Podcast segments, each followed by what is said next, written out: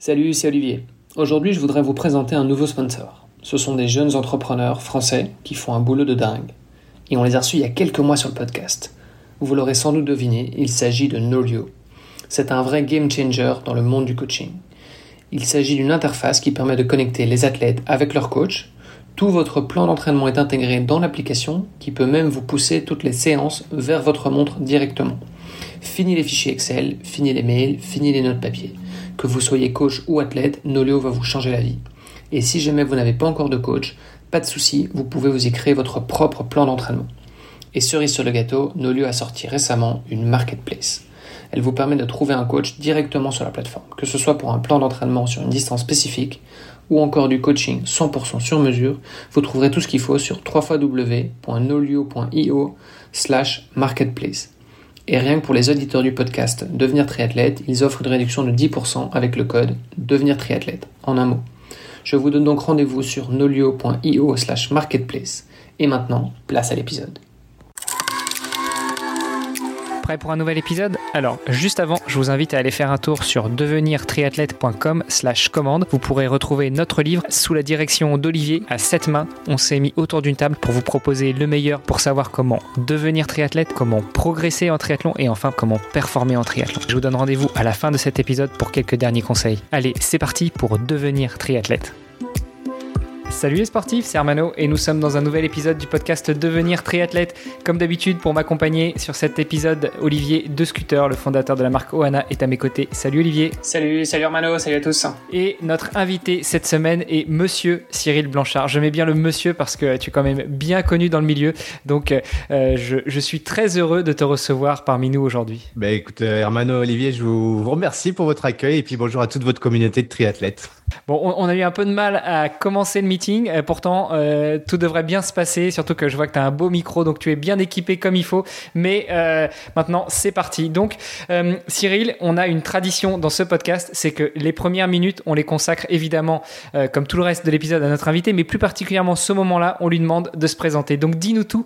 Qui est Cyril Blanchard? On veut juste ton CV sportif, hein, on veut pas forcément tout ton pédigré. Ouais, euh, bah, au niveau sportif, euh, moi, c'est ma rencontre avec le sport, c'était un petit peu euh, pas par hasard, mais une nécessité, puisque je suis, je remonte loin, mais c'est juste pour comprendre un peu le processus qui m'a amené dans le dépassement de soi. c'est quand je suis né, en fait, j'avais un souffle au cœur, j'avais un problème cardiaque, et donc voilà, ma première rencontre avec le l'univers, le monde, bah, ça a été pas mal de problématiques. Donc j'avais des gros problèmes de souffle, et euh, donc, par nécessité, on m'a très vite mis à la natation, voilà, pour apprendre à respirer et à gérer un peu mieux mon asthme. Voilà, donc ça, c'était mes débuts avec le sport, ça a été la natation. Et puis voilà, je me suis très vite pris pour le triple effort. Enfin, quand je dis vite, euh, c'était à plus de 20 ans quand même. Euh, parce que j'avais un ami qui, adorait ça et il m'a dit bah, puisque tu cours un petit peu et que tu aimes nager, bah allez viens, euh, viens on va s'inscrire au Racing Club de France. J'étais à Paris à l'époque et donc voilà ça a commencé comme ça au Racing Club de France euh, dans les années 90 avec Laurent Chopin et voilà donc j'ai embrassé une petite carrière dans le monde du sport avec les meilleurs mais moi je j'ai jamais été parmi les meilleurs parce que c'était pas c'était pas mon univers le professionnalisme et puis j'avais pas non plus les, capacités physiologiques. Donc, par nécessité, là aussi, je me suis mis à travailler à côté, à avoir une vie entrepreneuriale et le sport a toujours été pour moi une passion, quelque chose en parallèle de ma, vie professionnelle. Bon, tu l'as jamais poussé jusqu'au niveau euh, d'athlète pro, on pourrait dire, mais enfin, tu as quand même poussé le truc un peu loin. Euh, loin si on parle de d'efforts de, longs, mais en termes d'intensité et euh, de résultats dans le monde du triathlon, si on prend, oui, mes débuts en tout cas, je faisais voilà du, du court distance, les distances olympiques, euh, et puis euh, mais je suis très vite allé sur du long parce qu'en fait euh, déjà d'une j'avais pas la caisse pour aller vite et encore moins le gabarit, j'ai un tout petit entrejambe, voilà donc c'est vrai que naturellement je suis allé sur le, le long effort et puis un peu par hasard un autre copain quand j'étais chez quand je travaillais chez Decat à l'époque m'a dit tiens je fais je fais l'embraman ça te dit pas? Et moi j'avais vu cette épreuve c'était pour moi un mythe l'épreuve un peu la plus dure au monde à l'époque avait labellisé comme ça et donc je m'étais dit tiens, pour, euh, je sais plus c'était quoi, pour l'année 2000, je crois, allez, allons-y, je vais me faire l'Embraman et euh, c'était vraiment pour moi un accomplissement. Donc oui, si on parle de longueur, effectivement, je me suis très vite mis des, des challenges pour faire du long et puis voilà, après, les Ironman sont enchaînés, l'Ultra Trail aussi à côté. J'ai une grande passion pour la montagne et l'outdoor. Donc voilà, j'ai essayé de mixer un petit peu entre d'un côté le triathlon et de l'autre côté le, les, trails, mais toujours sur du long. Du long et du très, du très très long, mais on va y revenir. Bon alors ça me fait doucement rire quand même quand tu dis que t'avais pas forcément la caisse pour la vitesse. Euh, bon, euh, plutôt pour le pour le long, euh, tu avais quand même la caisse pour la vitesse sur le long. disons que tu avais certaines capacités physiologiques plus que d'autres sur sur du long, quoi, mais pas sur du court. pas, pas sur du court, non vraiment. Je je, je m'en suis vraiment fait fait non pas c'est pas mon plein fond de verre, c'est juste une réalité. Hein. J'ai très vite fait des, des tests d'effort pour me rendre compte que ma ma VO2 max était relativement basse et que j'avais pas voilà j'avais ni mes chances sur du court et ni l'envie et euh, et puis je le savais parce que je voyais bien sur la piste quand je faisais du euh, voilà les, les, les, entraînements sur la piste que j'étais complètement largué euh, par à l'époque des Stéphane Poula euh, des Belobre et compagnie. Et j'avais vraiment pas ma place à côté d'eux sur la piste quoi. J'étais même dans le second groupe quoi. Donc je me suis dit bah écoute moi je prenais plus du plaisir sur du long. Et voilà quand j'étais gamin en fait ce que j'aimais toujours c'était dépasser un petit peu les limites mais aller plus haut aller plus loin et pas forcément aller plus vite. Et voilà. Donc c'était un il y a, ce problème peut-être cardiaque, mais aussi finalement euh, cette, euh, ce, patrimoine génétique, mon ADN qui m'a amené vers le vers le long, quoi. c'est vraiment des philosophies euh, différentes. Encore ce matin, tu vois, je m'entraînais, je faisais du du cross training. Bon, c'est un truc où tu fais de, l'enchaînement de, de, de trucs un peu plus cardio, puis musculation. Enfin voilà. Et, et, et en fait, je me rendais compte qu'il y avait un petit jeune qui était vraiment au taquet et on était les deux premiers. Il fallait faire un, un maximum de, de, de rounds et donc et on était vraiment les deux plus ou moins à mi chemin euh, on était euh, on était à peu près égal et, et, en fait je me rendais compte que bah ouais il était plus explosif mais euh, sur la fin je, voyais qu'il commençait à fatiguer et c'est là où je me suis dit ah oui en fait c'est vrai que en fait, je fais quand même un sport d'endurance, bah oui, ça se tient. Euh. Euh, et, c'est là que tu vois quand même la différence. Et au début, c'est difficile parce que les rapides, bah ouais, ils partent un peu vite, mais euh, mais mais après, si tu parviens à rester consistant et à et à, et à bien gérer ta course, bah c'est là que tu c'est là que tu rattrapes quoi. Ah ouais, moi je suis dès que ça va un peu vite au démarrage, je suis vite en insuffisance respiratoire et j'ai vraiment besoin de ralentir le rythme. Tant pis si les autres partent. Par contre, après, c'est vrai qu'en général, je suis sur, souvent sur des deuxièmes tours plus rapides. et voilà. Alors on me dit souvent du coup, bah ouais, c'est le mental etc. Euh, tu as, cette capacité à, à, pouvoir tenir plus longtemps. Non, enfin peut-être, mais c'est surtout qu'à la base, je sais que je ne peux pas aller trop vite, sinon je me crame trop vite. Donc euh, soit au niveau acide lactique, soit au niveau souffle, et mon corps me dit très vite, euh, baisse d'un cran quoi. C'est que moi, j'ai toujours eu euh, d'un autre côté cette nécessité pour le coup de faire du, du cardio training, de faire de l'intensité, bah, pour quand même améliorer ma vitesse, ma VMA, etc. Mais pour le coup, pour répondre à, à, ton, à ce que tu disais, Olivier, ouais, moi c'est une souffrance de faire ça quoi. C'est vraiment sortir ma zone de confort, c'est là, quoi. Ouais, je comprends tout à fait. Et d'une certaine manière, en fait, au plus tu fais du long, au plus c'est, euh, t'arrives dans le, sport des sages, on pourrait dire. ouais, je sais pas. Vu mon parcours, je sais pas si on peut qualifier les choses comme ça, mais bon.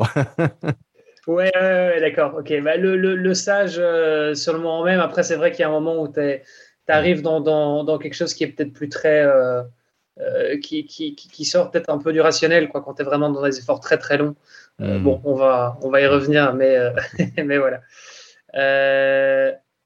ok, et tes débuts du coup, bah tiens, l'Ambraman, revenons un petit peu dessus, c'était comment? Parce que c'est vrai que c'est une course mythique. c'est depuis quelle C'est quoi? C'est les années quoi 80 l'Ambraman bah, les premiers, je, je souviens plus exactement, hein, c'est années 80, 80, peut-être plutôt 90 les premiers. Et moi, je me suis mis dedans euh, pour euh, l'année l'an 2000, je crois, ou 99. J'ai un doute sur la date précise. Euh, mais là, pour le coup, moi, c'était une sorte de, de summum, tu vois, d'accomplissement de faire cet Ambraman et j'avais 26 ans. Donc ouais, c'était en 2000. Et, euh, et c'est jeune finalement. Bah, c'est à l'époque, oui, à l'époque, ouais, parce qu'il y avait vraiment. Enfin, pour faire une distance comme ça, ouais. ouais. ouais il y avait un vrai une sorte de pensée globale générale qui se disait plus t'es vieux, plus tu fais du long, plus tu es jeune, plus tu vas vite. Et ce qui c'était à peu près vrai jusque dans les années 2007, 8. il y a un certain Kylian Jornet qui est arrivé. Alors, lui, il a cassé les codes dans le monde du trail, mais dans le triathlon, on voyait un peu les mêmes choses avec euh, des Mark Allen, etc., qui avaient une certaine maturité sur du, euh, du triple effort, sur l'Ironman. Et puis, bah, après, on a vu quand même euh, des, des gars plus jeunes arriver et casser un petit peu cette fausse croyance, quoi. finalement, il n'y a pas d'âge pour faire du court, du long. C'est plus des capacités physiologiques. Et puis surtout, euh, au-delà des capacités physiologiques, bah, c'est les entraînements. Hein. Si tu t'entraînes de façon à pouvoir être plus rapide ou plus plus euh, sur l'endurance, un diesel comme moi, bah forcément tu vas tu vas travailler là-dessus et puis tu auras les résultats que tu as à hauteur de tes entraînements. Hein. Est-ce que c'est vraiment une fausse croyance ou est-ce que tu, tu penses qu'il y, y, a quand même un fond de vérité? Euh, je pense qu'il y a toujours un fond de vérité, mais il y a toujours un mec pour casser les croyances. Et moi, par exemple, c'est sur le 100 mètres, quand tu vois un Usain Bolt arrive, tu dis bon, sang c'est, juste improbable de voir un mec courir un aussi vite et deux avec ce gabarit-là. Euh, voilà, pour prendre que cet exemple-là qui me vient à l'esprit. Mais il y a toujours en fait dans le monde du dans le monde du trail, bah, quand Kylian Jornet arrive, il casse complètement les, idées reçues. Tu vois, avant c'était Marco Olmo, euh, le papy qui était là, qui gagnait l'UTMB avec Christophe Jacro, avec Dawa Sharpa, des gars qui avaient bien 40 ans bien tassé. Et puis d'un seul coup, t'as le petit qui arrive et qui casse tous les codes. Donc moi, moi j'aime ça en tout cas. Personnellement, j'aime l'idée de casser des, barrières, j'aime l'idée de casser des croyances et de sortir un petit peu du cadre, out of the box. Et quand tu des énergumènes qui arrivent comme ça et qui cassent un petit peu les codes, moi j'aime bien quoi. Donc euh, le après l'Embraman, euh, alors moi je l'ai fait. Euh, j'avais un vélo à deux balles, j'avais j'avais du matos à, à deux balles et j'ai fait à l'époque un temps qui était tout à fait honorable, 14h30 euh, voilà et puis euh, après je m'étais dit je vais m'améliorer mais en fait non.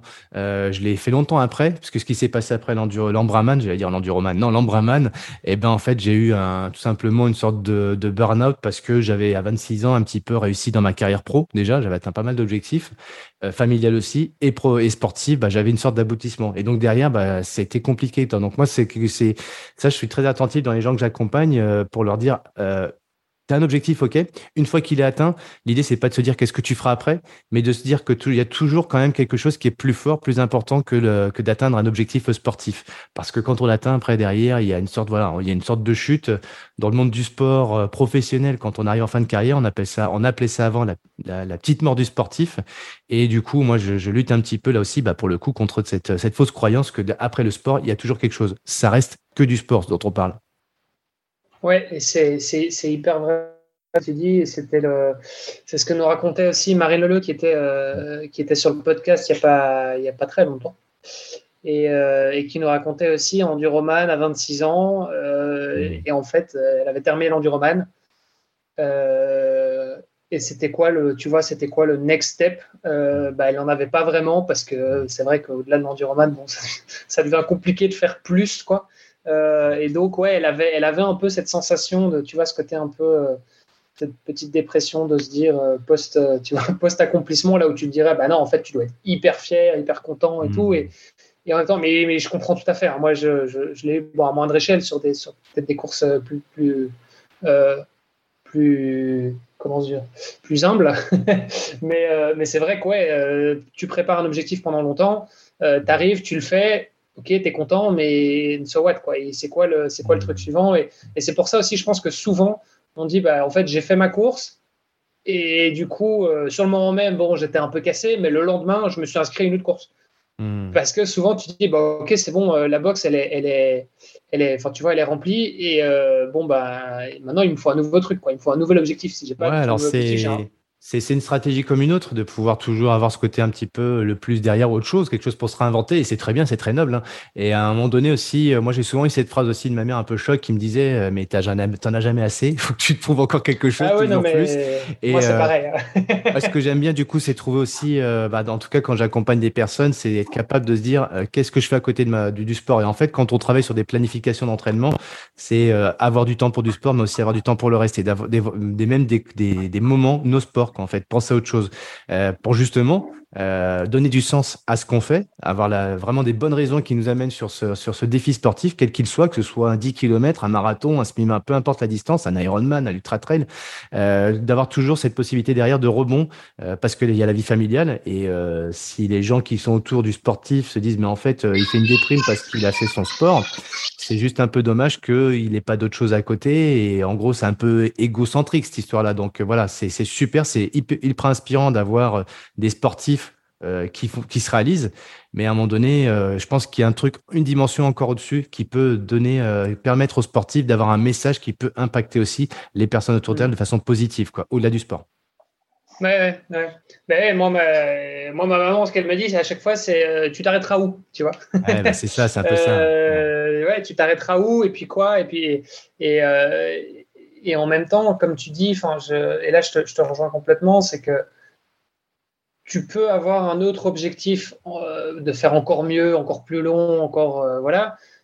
Mais tu peux aussi très bien te dire, bah, en fait, euh, en fait, je vais un peu lever le pied. Mon objectif, ça va être de me concentrer sur ma famille, sur, tu vois, mon bien-être sur le voyage, sur, enfin, sur, sur, sur plein d'autres choses qui peuvent, qui peuvent en fait apporter énormément. Mais c'est juste, voilà, moi, j'ai besoin de rester dans cette, euh, tu vois, dans cette boutique où je me dis, bah, j'ai besoin de garder des objectifs, mais les objectifs sont pas forcément sportifs, tu vois. Ça peut hmm. devenir un objectif euh, professionnel, un objectif, euh, je sais pas, social ou d'impact, hmm. tu vois. Ça, ça, ça, peut être n'importe quoi, mais c'est, moi, j'ai besoin de ça en tout cas, c'est de, de, me mettre d'autres objectifs, mais dans peut-être dans d'autres domaines, quoi. Euh, bon, je pense que nos auditeurs hein, sont bien conscients de ça, plus ou moins d'ailleurs, parce que c'est vrai que des fois le sport euh, nous amène à avoir un peu des œillères et à être un peu trop focus sur euh, sur notre objectif et à oublier un petit peu tout ce qui gravite autour de nous. Donc après, forcément, si on n'est pas concentré sur l'objectif, on risque de pas l'atteindre et d'être un peu déçu. Et si d'un autre côté, euh, ben, l'inverse aussi peut être aussi une sorte de mauvais équilibrage en tout cas. Donc moi j'aime bien en tout cas cette notion et c'est ce qui m'a à peu près accompagné dans le sport. Et c'est pour ça que j'ai fait du triathlon et je pense que les triathlètes s'y reconnaîtront. finalement, dans un seul sport, on peut s'ennuyer on peut avoir une routine, on peut avoir aussi être trop focus sur un truc et le fait d'avoir les trois sports, bah, ça met un peu de diversité, ça me permet d'avoir tout trouvé une forme d'équilibre musculaire, euh, mental, cérébral, émotionnel. Et donc voilà, c'est ce qui fait peut-être la richesse aussi de ce sport, qui est quand même un petit peu un sport, euh, vu de l'extérieur, hein, faut pas l'oublier, euh, on peut apparaître pour des gens sur une autre planète avec tout le matos qu'on a, le côté psychorigide de rien oublier. Et puis après, bah, les entraînements quand même, parce que c'est vrai qu'il y a quand même beaucoup d'entraînements quand on fait du triathlon le, triathlète est quand même souvent vu comme un, peu, un peu geek sur les bords. Quoi. En plus.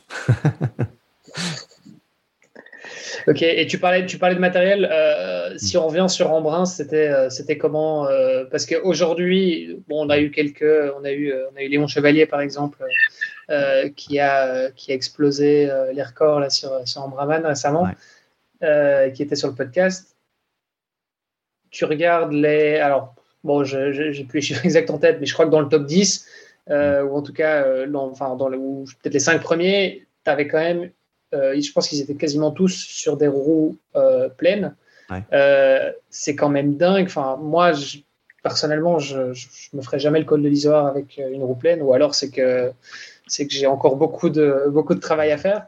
à l'époque, ça n'existait pas, ça. Il y avait, il y avait, mais c'était pas les. Il y avait les trois bâtons. Aujourd'hui, quoi. C'est pas le même matos, les mêmes composants, composants, tu vois, donc on pouvait pas comparer. Mais euh, je pense qu'il faut, de toute façon, dans la performance, c'est évidemment euh, un l'athlète, euh, sa préparation, deux son environnement. Donc être à l'écoute de l'environnement et l'environnement, ça va être le vent, ça va être tout un tas de facteurs en fait. Et du coup, bah, ton matériel va être adapté en fonction un de toi, parce que tu es capable, comme tu dis, moi je peux emmener des roues lenticulaires où d'autres ne peuvent pas. Euh, mais s'il y a du vent, bah évidemment, ça sert à rien de mettre des roues lenticulaires. Et là, pour le coup, sur l'Ambraman cette année, il y avait sans doute, euh, j'ai pas trop surveillé, mais j'ai vu les résultats. J'ai pas regardé les conditions météo, mais globalement, je crois qu'elles étaient assez bonnes et pas trop de vent. Donc, euh, s'il y avait eu du vent, peut-être qu'on n'aurait pas eu dans les cinq premiers. Déjà d'une, on n'aurait peut-être pas eu ces chronos-là, et de deux, on n'aurait pas eu non plus le même type de matos pour pour cette épreuve. Donc, c'est vrai que sur du très court, on peut comprendre que le matériel a une place extrêmement importante. Sur du long, avant, disons, on s'en fout finalement parce que on n'est pas à une seconde, trois secondes, une minute, dix minutes près. Mais on voit bien maintenant qu'on a franchi encore un cap dans le long, euh, en tout cas pour le pour parler que d'Ironman, et que tous les paramètres sont importants. Alors, je ne vais même pas parler d'alimentation, de sommeil, de gestion du stress, etc. Mais effectivement, tous les paramètres deviennent importants si on veut être bah, comme à Hawaii cette année. On a un Français qui fait deuxième, voilà, et qui pour le coup, lui, a intégré aussi euh, tous les paramètres pour être euh, bah, là prêt au bon moment et faire créer la surprise, quoi. Ouais, ouais, ouais coucou à, Sam Laidlow euh, qui, nous écoute euh, peut-être, qui est passé sur le podcast il y a, à peu près un an. Ouais. Euh, ouais. quand on parlait justement, tu vois, des jeunes, des jeunes qui cassaient les mythes, là pour le coup, c'est le cas. Alors je sais pas, je sais pas quel âge a Sam exactement là maintenant, mais je crois qu'il avait 23 l'année passée, il doit en avoir 24 maintenant. Mm. c'est quand même dingue, quoi. Enfin, il y a, je sais pas, il y a, il y a quelques années, on se serait jamais dit qu'un petit jeune de 24 ans allait faire un podium à Hawaï, bah si. Mm. Ah non, c'est fou. Moi je, moi, je trouve ça génial perso. J'ai toujours une grande attention sur la jeunesse euh, parce que souvent on dit il faut de la maturité, il faut de l'expérience, etc. Mais souvent quand on est jeune et qu'on arrive là, bah, ça fait pas être troublant, mais c'est qu'il y a des codes quoi, qui ont été un peu cassés. On a osé faire des nouvelles choses et moi c'est ce que j'aime, c'est euh, pouvoir montrer qu'on est capable de faire des choses un peu différentes et en ayant des résultats qui sont alors premièrement des résultats qui sont bons, mais surtout qui sont durables. Et euh, moi je reviens un peu sur sur Jornet, mais parce que ce mec là quand même il a ça fait il a, ça fait plus de dix ans, même bientôt 95 qu'il a, qu'il a mis une empreinte dans le monde du trail et c'était pas juste un, voilà, une, une, comète qui passe, quoi. Donc ça, je trouve ça absolument remarquable, un mec qui casse les codes et qui dure, quoi. Et donc pour ça, effectivement, bah, il y a quand même toute une préparation, c'est extrêmement, c'est assez millimétré quand même. Et sur du très très long, euh, au-delà de l'Ironman, eh ben, on arrive sur les mêmes paramètres. On regarde pas que le, bonhomme et sa capacité physiologique. On va regarder effectivement le matos maintenant pour améliorer encore des minutes, voire des heures, hein, encore sur du très très long. Euh, bah, toute la préparation nutritionnelle, la préparation mentale, la préparation euh, sommeil, etc. Donc tout compte en fait aujourd'hui. Mmh. Moi, je mets juste un petit point de vigilance quand même, c'est sur le matos. Parce qu'en fait, quand je prépare euh, des quand je prépare des personnes, les, alors le marketing est super puissant dans, dans, ce, dans cet univers qu'est le triathlon. Et forcément, quand on se met au triathlon, la première chose à laquelle on pense, c'est pas forcément à s'entraîner, c'est pas forcément à bien se nourrir, etc. C'est d'avoir le bon matos, quoi. Et qu'on ait des moyens ou pas, c'est pas une question de moyens. Donc, je dis pas que c'est bien ou que c'est pas bien, c'est pas un jugement de valeur, c'est juste un constat. Parce que quand même, le, le matos, évidemment, va permettre de garapiller des secondes peut-être des minutes sur un Ironman, mais attention, il faut quand même raison garder. Hein, le, facteur numéro un qui fait que les mecs sont au top niveau, euh, c'est pas la roue lenticulaire, hein, c'est tout ce qu'ils ont fait à côté, à côté du matos. Hein. Oui, oui, non, mais ça, on est bien d'accord. Allez, c'est des, des, gains marginaux que tu vas venir, euh, tu vas venir récupérer euh, à partir du moment où tu peux vraiment plus rien faire physiquement, on va dire. Mais, ouais. mais ouais, non, je suis bien d'accord. Et, et, c'est vrai que, bon, parfois, y a, tu sais, on voit des des athlètes qui, euh, qui clairement ont peut-être quelques kilos en trop, tu vois, mais, euh, mais qui ont quand même acheté un vélo à 15 000 balles euh, tu vois, et qui se disent, bah voilà, au plus je vais mettre d'argent dans mon vélo, au plus je vais aller vite. Et en même temps, tu te dis, ouais, mais bon, enfin, commence déjà par euh, peut-être voir un peu ce qu'il y a dans ton assiette ou, aller t'entraîner un petit peu plus, tu vois, et, je crois que ça t'aidera. Voilà. après, voilà, le, triathlon, comme beaucoup de sports, il y, a, un aspect plaisir aussi. Donc, on peut comprendre qu'on investit dans du bon bateau parce qu'on veut se faire plaisir, s'il n'y a pas la notion de performance. En revanche, voilà, si tu as une notion de performance, là, moi, moi j'ai appris très tardivement, j'étais mais d'une connerie absolue, moi, quand j'ai eu 30 ans, jusqu'à 40 presque. Hein c'est qu'en fait, j'investissais très peu sur moi. Euh, j'investissais très peu sur moi, justement, sur tout ce qui est entraînement invisible. Entraînement invisible, alors évidemment, il y a la préparation normale, l'athlétique, mais à côté de ça, la préparation nutrition, le sommeil, la gestion du stress, etc. Euh, faire du yoga, des respirations, c'était vraiment des domaines qui, moi, me passaient complètement au-dessus de la tête et euh, bah, mal m'en a pris, hein, parce que c'est ce qui m'a amené au casse-pipe, avoir des accidents, des blessures, etc. Donc, c'est vrai qu'on a malheureusement le marketing qui a une force de frappe qui est tellement puissante sur nous qu'en fait, la première chose qu'on va faire quand on démarre un sport, quel qu'il soit, souvent, bah, c'est d'investir dans le matos. C'est pas une mauvaise chose, mais par contre, pour moi, avec du recul, alors c'est un vieux qui parle, effectivement, monsieur Cyril Blanchard, 48 ans, c'est un vieux con, hein. mais euh, voilà, c'est vrai que aujourd'hui, l'histoire ou le vécu m'a, montré que j'ai eu des, des voilà, j'ai, pas eu des bons réflexes souvent dans le sport, et c'est que tardivement que j'ai investi sur moi, et à partir du moment où j'ai investi sur moi, à m'entourer de bonnes personnes qui m'ont appris justement ce que c'est que l'entraînement invisible bah là pour le coup j'ai franchi des caps euh, que je n'étais pas, que j'aurais pas imaginé avant quoi. Mmh. ouais. Et, euh, pour, pour, revenir un petit peu sur, euh, sur ce que tu disais tout à l'heure, donc tu avais ton, ta petite mort du sportif, hein, tu as, fait ton burn-out post, mmh. post Ambraman à 26 ans. Mmh. pourquoi Qu'est-ce qui s'est passé? Donc, bon, tu avais ce côté un peu, ok, c'était le but ultime, je l'ai fait. et puis quoi? Il s'est passé quoi? Ouais, c'est un vide en fait. Hein. C'est euh, un peu ce, ce vide là où tu dis ben, finalement euh, qu'est-ce que je peux faire maintenant? Et puis une quête de sens en fait. Hein. C'est non seulement il y a un peu le vide, qu'est-ce que je vais faire maintenant, mais surtout, voilà, et pourquoi faire des choses? Et en fait, il n'y avait plus le goût à m'entraîner, plus le goût à faire des efforts. Euh, je me suis mis un peu à faire des marathons comme ça, à me trouver un truc, bah tiens, faire moins de trois heures. Et puis bah quand je l'ai fait, euh, bah après oui, qu'est-ce que je peux faire d'autre en fait? Voilà. Puis c'est la jeunesse. Hein, je pense qu'on doit passer par ces étapes-là. De, euh, je pense que c'est la vie de tout à chacun. À un moment donné, il y a des creux, il y a voire même des, régressions. bah c'est ce que soit on va être après sur une période d'un peu de plateau de verre et puis ça stagne et puis voilà, la vie est ainsi faite et c'est comme ça et puis cherche pas de sens. Euh, ou alors après, ben, on va retrouver des, des, convictions, du sens, des rencontres, des personnes qui vont vous apporter euh, un œil neuf. Et puis bah là, pour le coup, c'est un peu une renaissance. Et puis ben, voilà, faut accepter cette idée que euh, la vie n'est pas un long calme, un long fleuve tranquille, et qu'il y a souvent des accidents de parcours. Et c'est souvent pendant ces accidents-là qu'on apprend beaucoup de choses. Quoi. Hein. C'est de là qu'on va tirer des enseignements. Donc moi, le sport, moi, c'est souvent l'école de la résilience, hein, comme on dit. Des fois, tu te plantes, des fois, tu réussis. Puis quand tu réussis derrière, bah, il y a un petit peu le, le creux de la vague, quoi. Mais tout ça nous en nous fait grandir en tout cas. Donc moi j'aime beaucoup cette école de la vie, elle m'a énormément apporté. Donc je remercie mon sport, le triathlon pour ça évidemment. Et, euh, à ce moment-là, du coup, tu t'es tourné vers quoi? Tu t'es retourné vers, euh, vers ta carrière pro, enfin en tant que pas sportive, hein, mais, mais bah, alors familial déjà parce que euh, ouais, familial déjà parce que quand tu as des enfants, euh, voilà, faut faut remettre aussi un petit peu le les, les priorités au cœur d'une vie hein, et souvent bah les enfants etc. Bah c'est quand même quand même du sens, c'est des responsabilités. Donc moi c'est une période de ma vie aussi où ça tombe bien puisque je dois moi mes enfants grandissent et euh, le sport doit prendre. Tu as, eu, as eu tes enfants après ton après l'embraman Alors non non non en plus moi ils, étaient jeunes mais j'ai eu des enfants à 24 et 24 et 25 ans donc tu vois l'embraman est arrivé un petit peu après. Donc voilà, à un moment donné, bah tu, tu passes, tu consacres du temps à tes, à tes enfants, et puis bah, bah tu remets un petit peu tes priorités en place, euh, voilà. Et puis bon, du coup, je me suis limité entre guillemets au marathon euh, pour être plus présent à la maison, et puis aussi euh, redonner aussi un petit peu d'envergure à mon à mon boulot. Et pour le coup, changer d'entreprise à cette époque-là. Donc voilà. Donc après, après, je pense qu'il y a la crise, il y a des crises hein, dans la vie. Donc moi, c'était à 30, à 26 ans, puis après à 33 ans, puis après à 40. Voilà. Donc voilà, on va pas vous mentir. Hein. moi, c'est comme ça. Ma vie a été faite de d'échecs parfois, de rebonds tout cas, surtout de résilience. Et euh, bon, après, moi, les anecdotes, c'est que je reviens quand même dans le monde de, de, de, de l'ultra, entre guillemets, avec des ultra trails, avec des, des, à nouveau des Ironman. Pourquoi? Parce que bah, ça me fait voyager, euh, ça me fait découvrir des gens, ça me fait découvrir des, des, de nouveaux environnements. Et ça, c'est ce qui me plaît dans la vie, c'est d'aller dans des, sur d'autres terrains de jeu. Donc euh, voilà, le, le, triathlon n'est qu'un prétexte comme les, les, les, ultras. Donc quand c'est à la montagne, bah, il y a les TMB, par exemple, pour nommer euh, la moins connue des, des, épreuves d'ultra trail.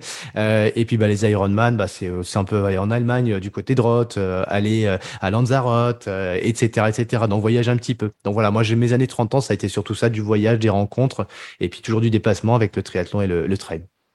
Ok. Et, ta crise de 33 ans, du coup, c'était quoi? La crise de 33 ans, euh, un divorce. ah, ok, bon, ça fait partie effectivement. Et voilà, donc un divorce, et puis bah, après, voilà, rechercher euh, une quête de sens, voilà, au niveau affectif, euh, retrouver un équilibre, voilà, et puis bah, finalement, c'est à nouveau une renaissance parce que voilà, la, la personne avec qui je me remets en ménage quelques mois après, bah, c'est une personne qui comprend pour le coup mes passions et qui me, me remet dans, dans cette dynamique de réalisation, fais-toi plaisir si c'est ta vie, le sport, bah, je te prends comme t'es. Et euh, plutôt que de, de, de, te reprocher de partir, ma foi, euh, je vais aussi me greffer à, à ce projet-là parce que ce sont des beaux projets, c'est des rencontres, des belles personnes. Euh, et donc voilà, moi, ma vie, euh, voilà, quand j'ai à 40 ans, pour le coup, je me rallie sur une autre épreuve, l'enduroman, on va peut-être en parler un tout petit peu, mais en fait, cette épreuve-là, si je vais sur ce terrain de jeu-là, un truc du pur dépassement, c'est parce que j'ai quelqu'un dans ma vie à côté de moi qui comprend ça, qui adhère un petit peu à cette philosophie de dépassement, qui juge pas, euh, et qui du coup m'accompagne quoi, me laisse faire euh, de façon assez naïve parce que bah, Laurence pour le coup le triathlon elle comprend rien au triathlon, c'est trop compliqué quoi, tu tires, tu fais du ski. Euh, il a fallu un an pour qu'elle comprenne vraiment ce que c'était que le triathlon, c'est fou, c'était dingue.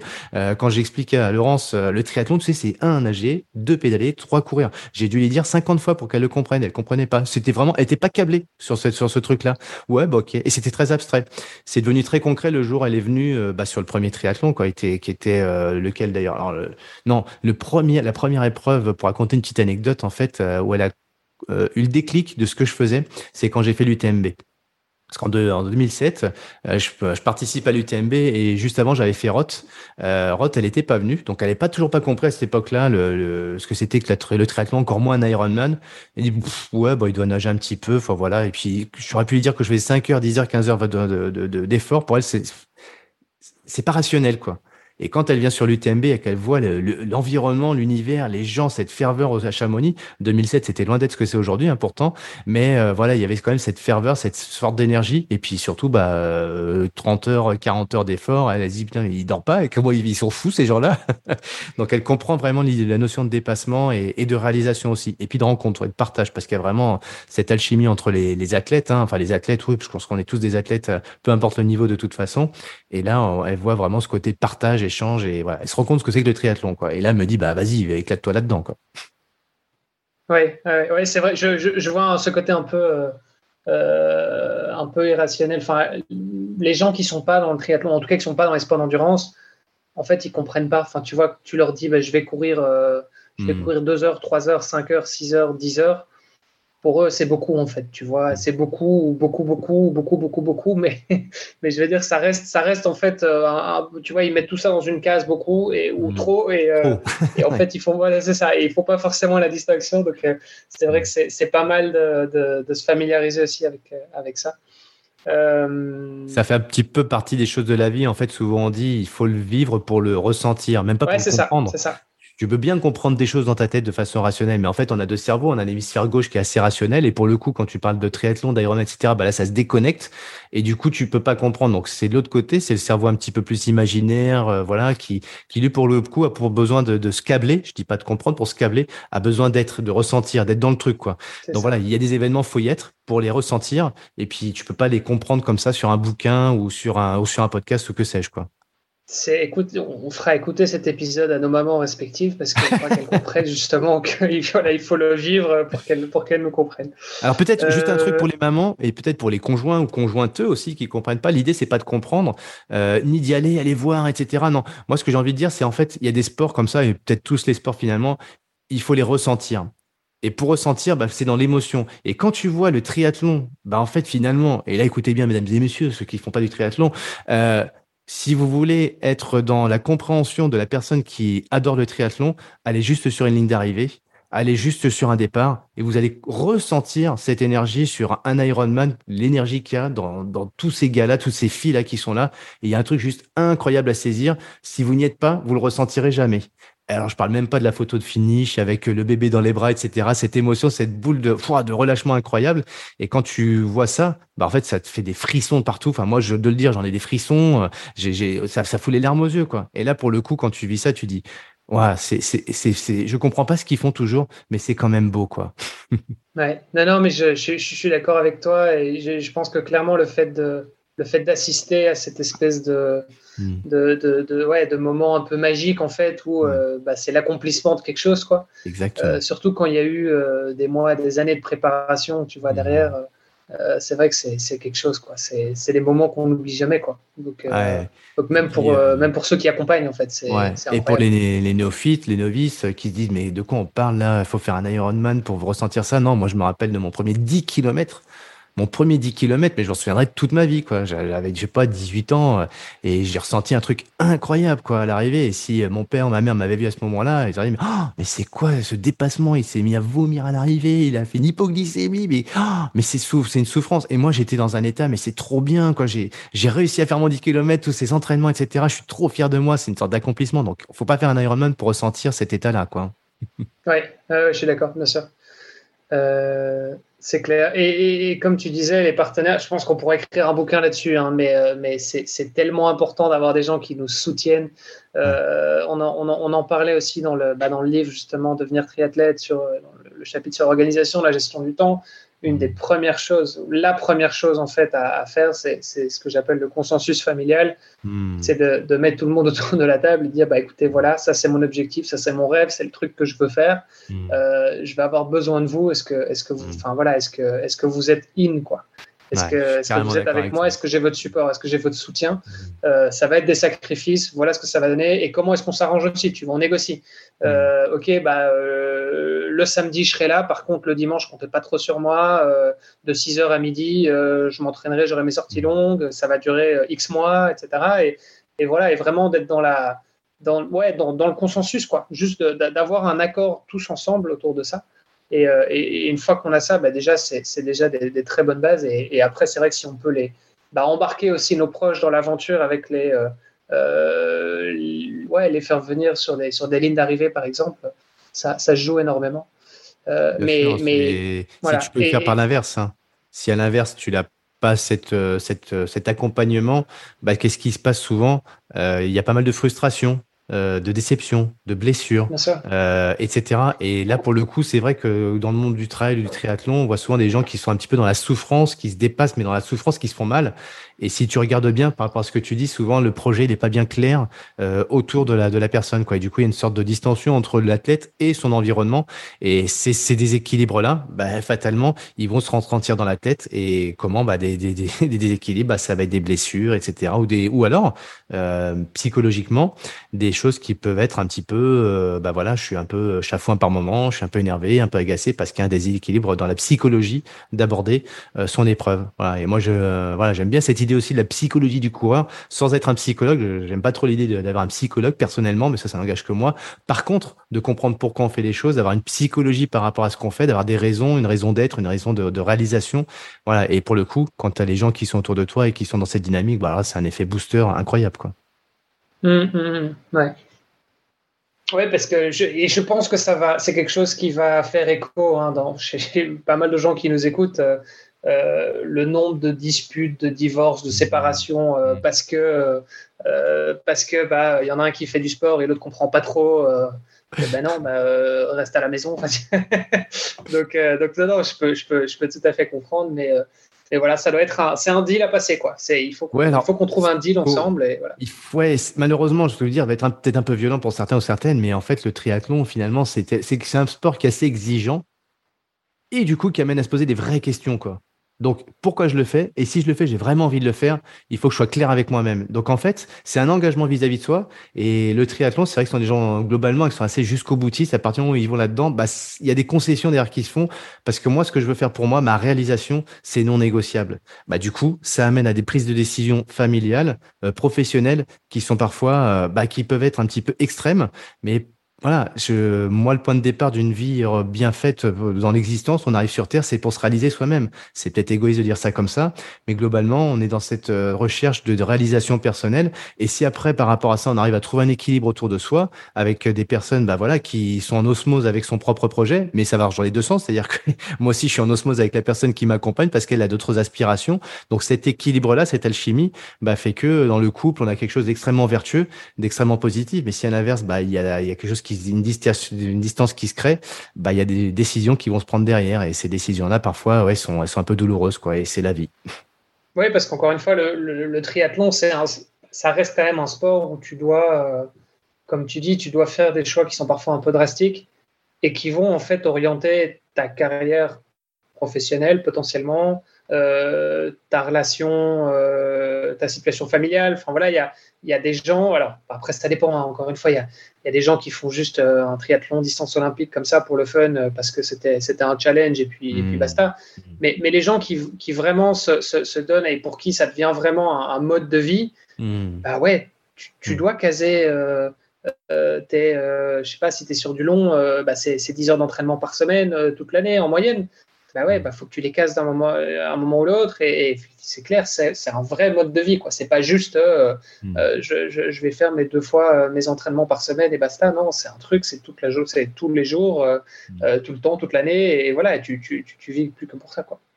Ah, j'aime beaucoup ce que tu dis, c'est un, un, mode de vie, un style de vie. Voilà. Et quand on est bien dans ce style de vie, bah, c'est l'environnement qu'on va créer autour de ça ben forcément, on essaie de faire en sorte que ce soit le plus harmonieux possible. Et donc, forcément, il y a des gens qui. Alors, si on parle d'humains, il y a des gens qui vont être contributeurs de ce projet-là, d'autres qui vont être entre guillemets peut-être un petit peu bah, la force négative, quoi, la force, la force obscure. Donc voilà. Donc, soit on fait avec et on fait des concessions, ou soit on se dit on fait sans, mais on recrée un environnement où il y a des personnes qui n'intègrent pas cet environnement. Et c'est un peu dur.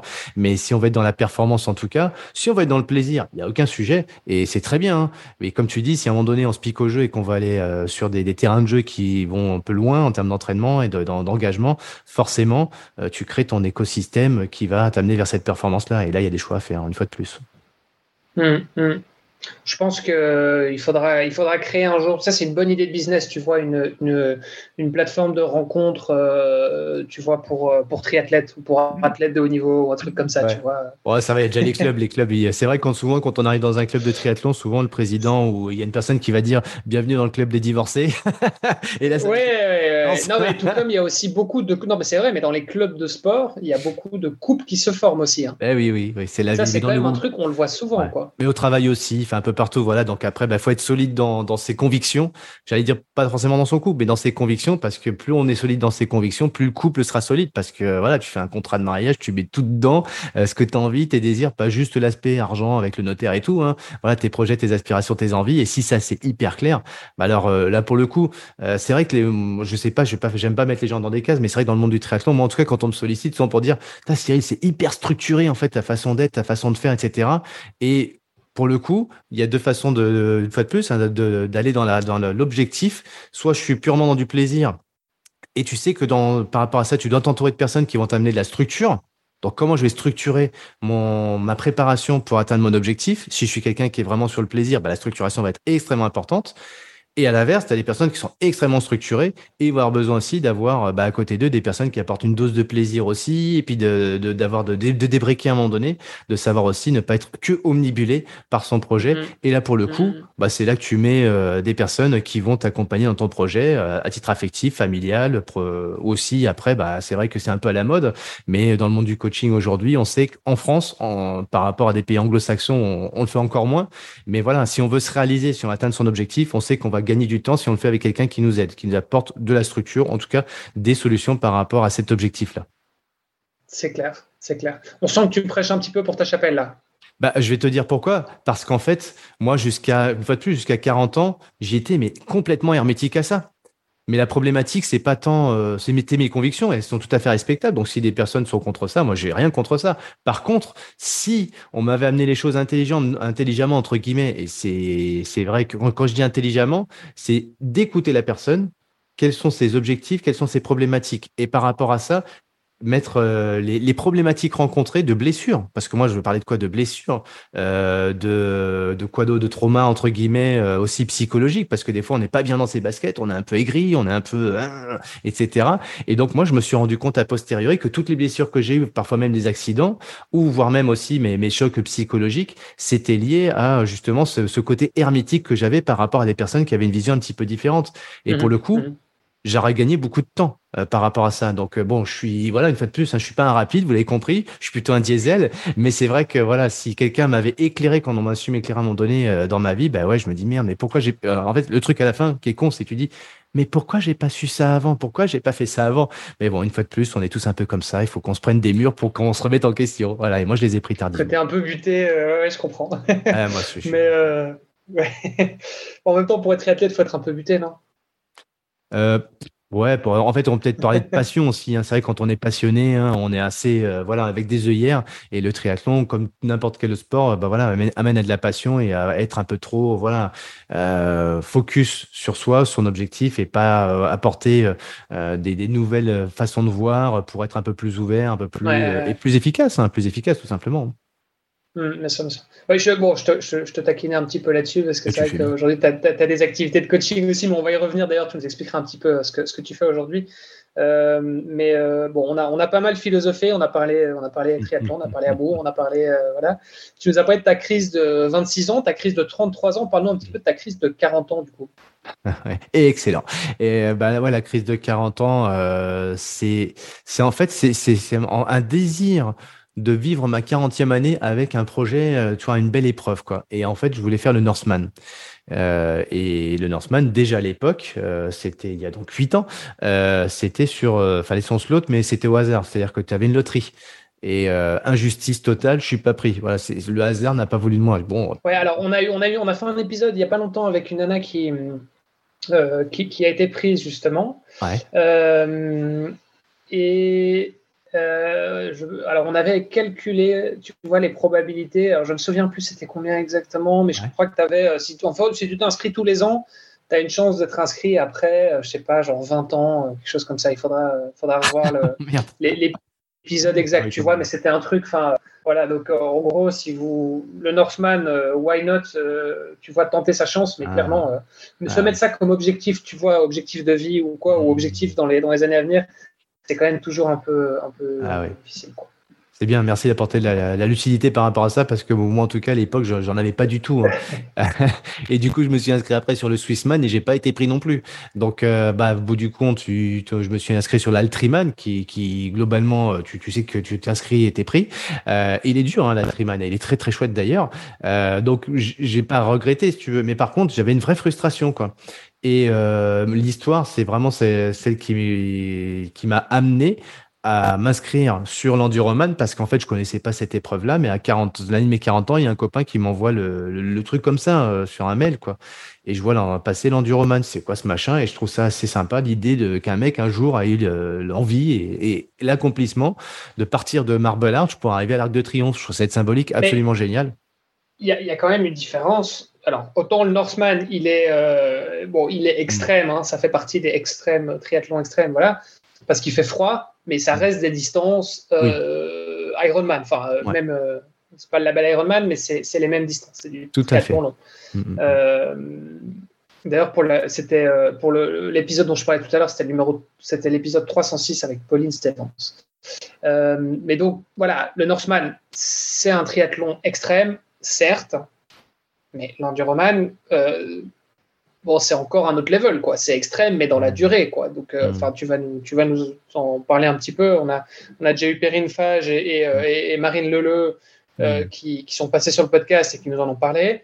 mais donc, voilà, réintroduis-nous un petit peu euh, l'épreuve, euh, l'historique, tout ça, et, euh, et, dis-nous un petit peu. Ah, mais c'est l'occasion de, de, remettre un, de, réécouter Marine et, et, Perrine, parce que pour le coup, c'est moi j'adore hein, leur histoire à, L2 elle est complètement euh, aux antipodes mais pour le coup euh, j'aime vraiment leur, leur, leur vécu l'histoire comment elles la racontent j'aime vraiment toutes ces histoires hein, de toute façon. Moi je suis quelqu'un qui adore écouter les histoires et j'ai voilà. Si tu veux que je fasse ma parole mon métier c'est pas coaching c'est d'aider les gens à faire de la conférence. Aujourd'hui mon job mon métier c'est ça tu veux aider les gens à raconter des histoires.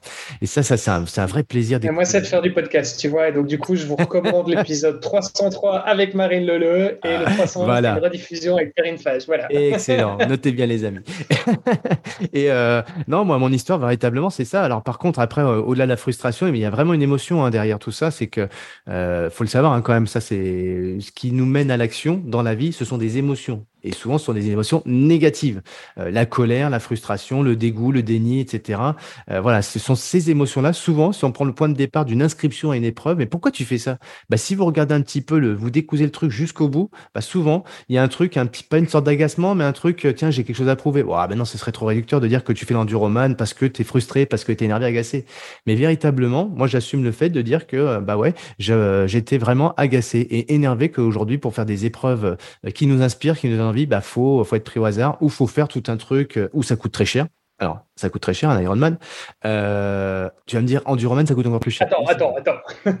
faut revenir là-dessus, parce que l'Ironman coûte très cher. Ok, mais l'Enduroman, ça t'a coûté combien? Oui, c'est ce que je te dis, ça coûte encore plus cher. Ça coûte encore plus ah, cher. Et pour le coup, euh, non, tu as raison. Et pour le coup, je me suis dit, alors pour moi, ce que je, bah, par contre, je me dis, bon, cette épreuve-là, si je m'inscris, il y a des chances que je sois pris parce que personne ne veut la faire. Il n'y a pas grand monde qui l'a fait. Et quand j'ai l'organisateur, l'anglais me dit, et coup de séduction, il me dit, eh, Cyril, ce serait bien que tu viennes parce qu'on a un, euh, les Français, il y en a déjà qui sont venus, mais il n'y en a pas un seul qui a terminé.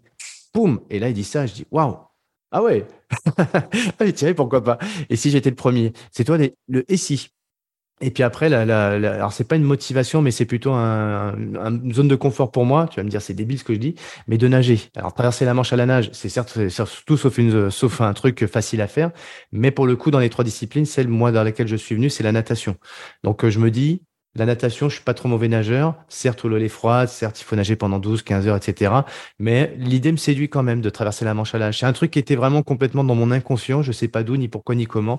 Mais traverser la Manche à la nage, c'était quelque part dans ma, dans mon, voilà, dans mon inconscient euh, ancré.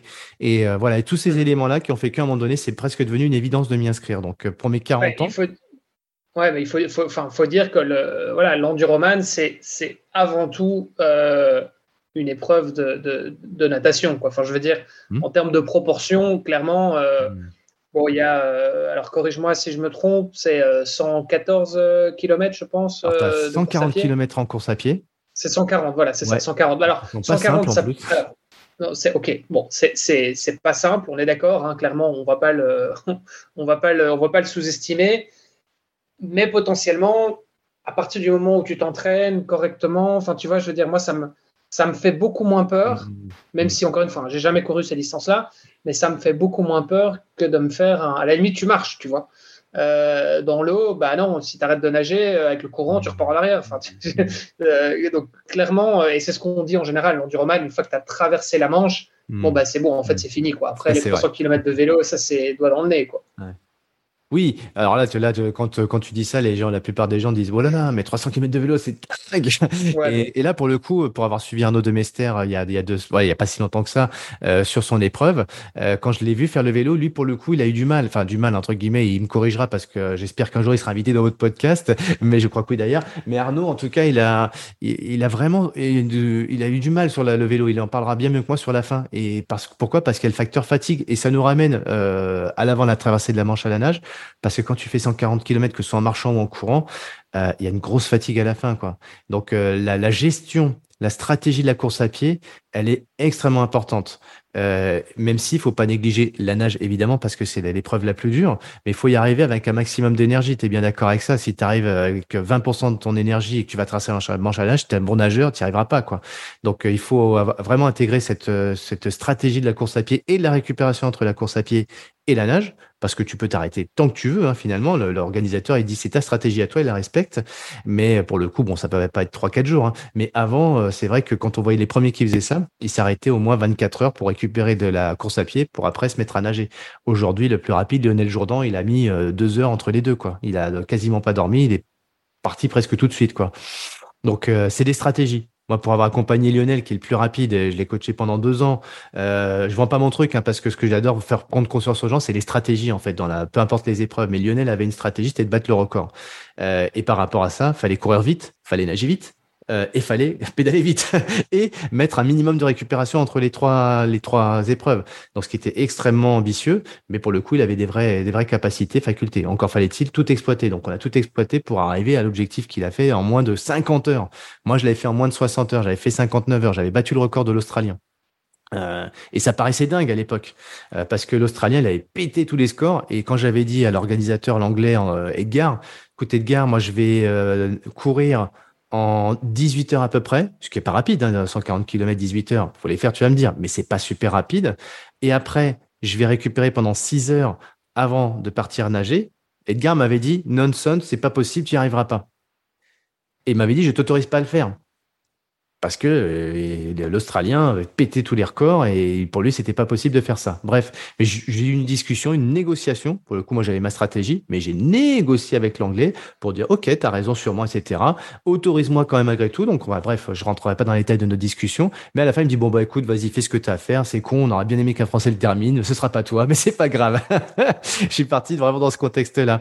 Mais pour le coup, moi, j'avais vraiment fait une grosse, grosse préparation. Alors, j'étais tout, euh, la vie familiale, vous l'avez compris. Euh, la vie professionnelle aussi, puisque j'étais directeur général d'une grosse boîte et j'ai continué à travailler pendant cette année de préparation. Mais pour répondre à ta question de tout à l'heure, oui, c'est un, vrai budget. Donc moi, je m'étais mis en mode euh, entreprise, quoi, un projet. Euh, j'ai un projet, je vais trouver des financements pour ça dans mon environnement.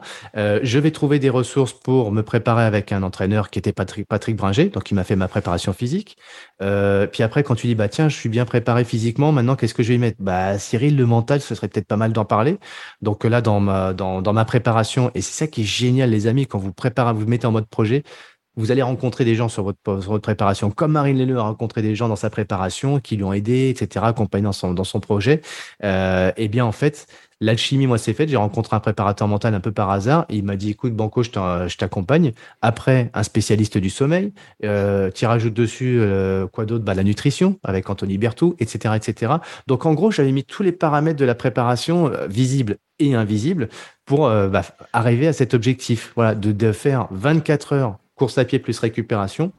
Après nager, moi je m'étais fixé 12 heures, je nage correctement, mais 12 heures c'était atteignable, mais je l'ai pas bien géré ma nage, j'ai j'ai pas mis une bonne stratégie pour le coup sur la nutrition pendant la nage, mais c'est pas grave, ça m'a pas empêché d'y arriver.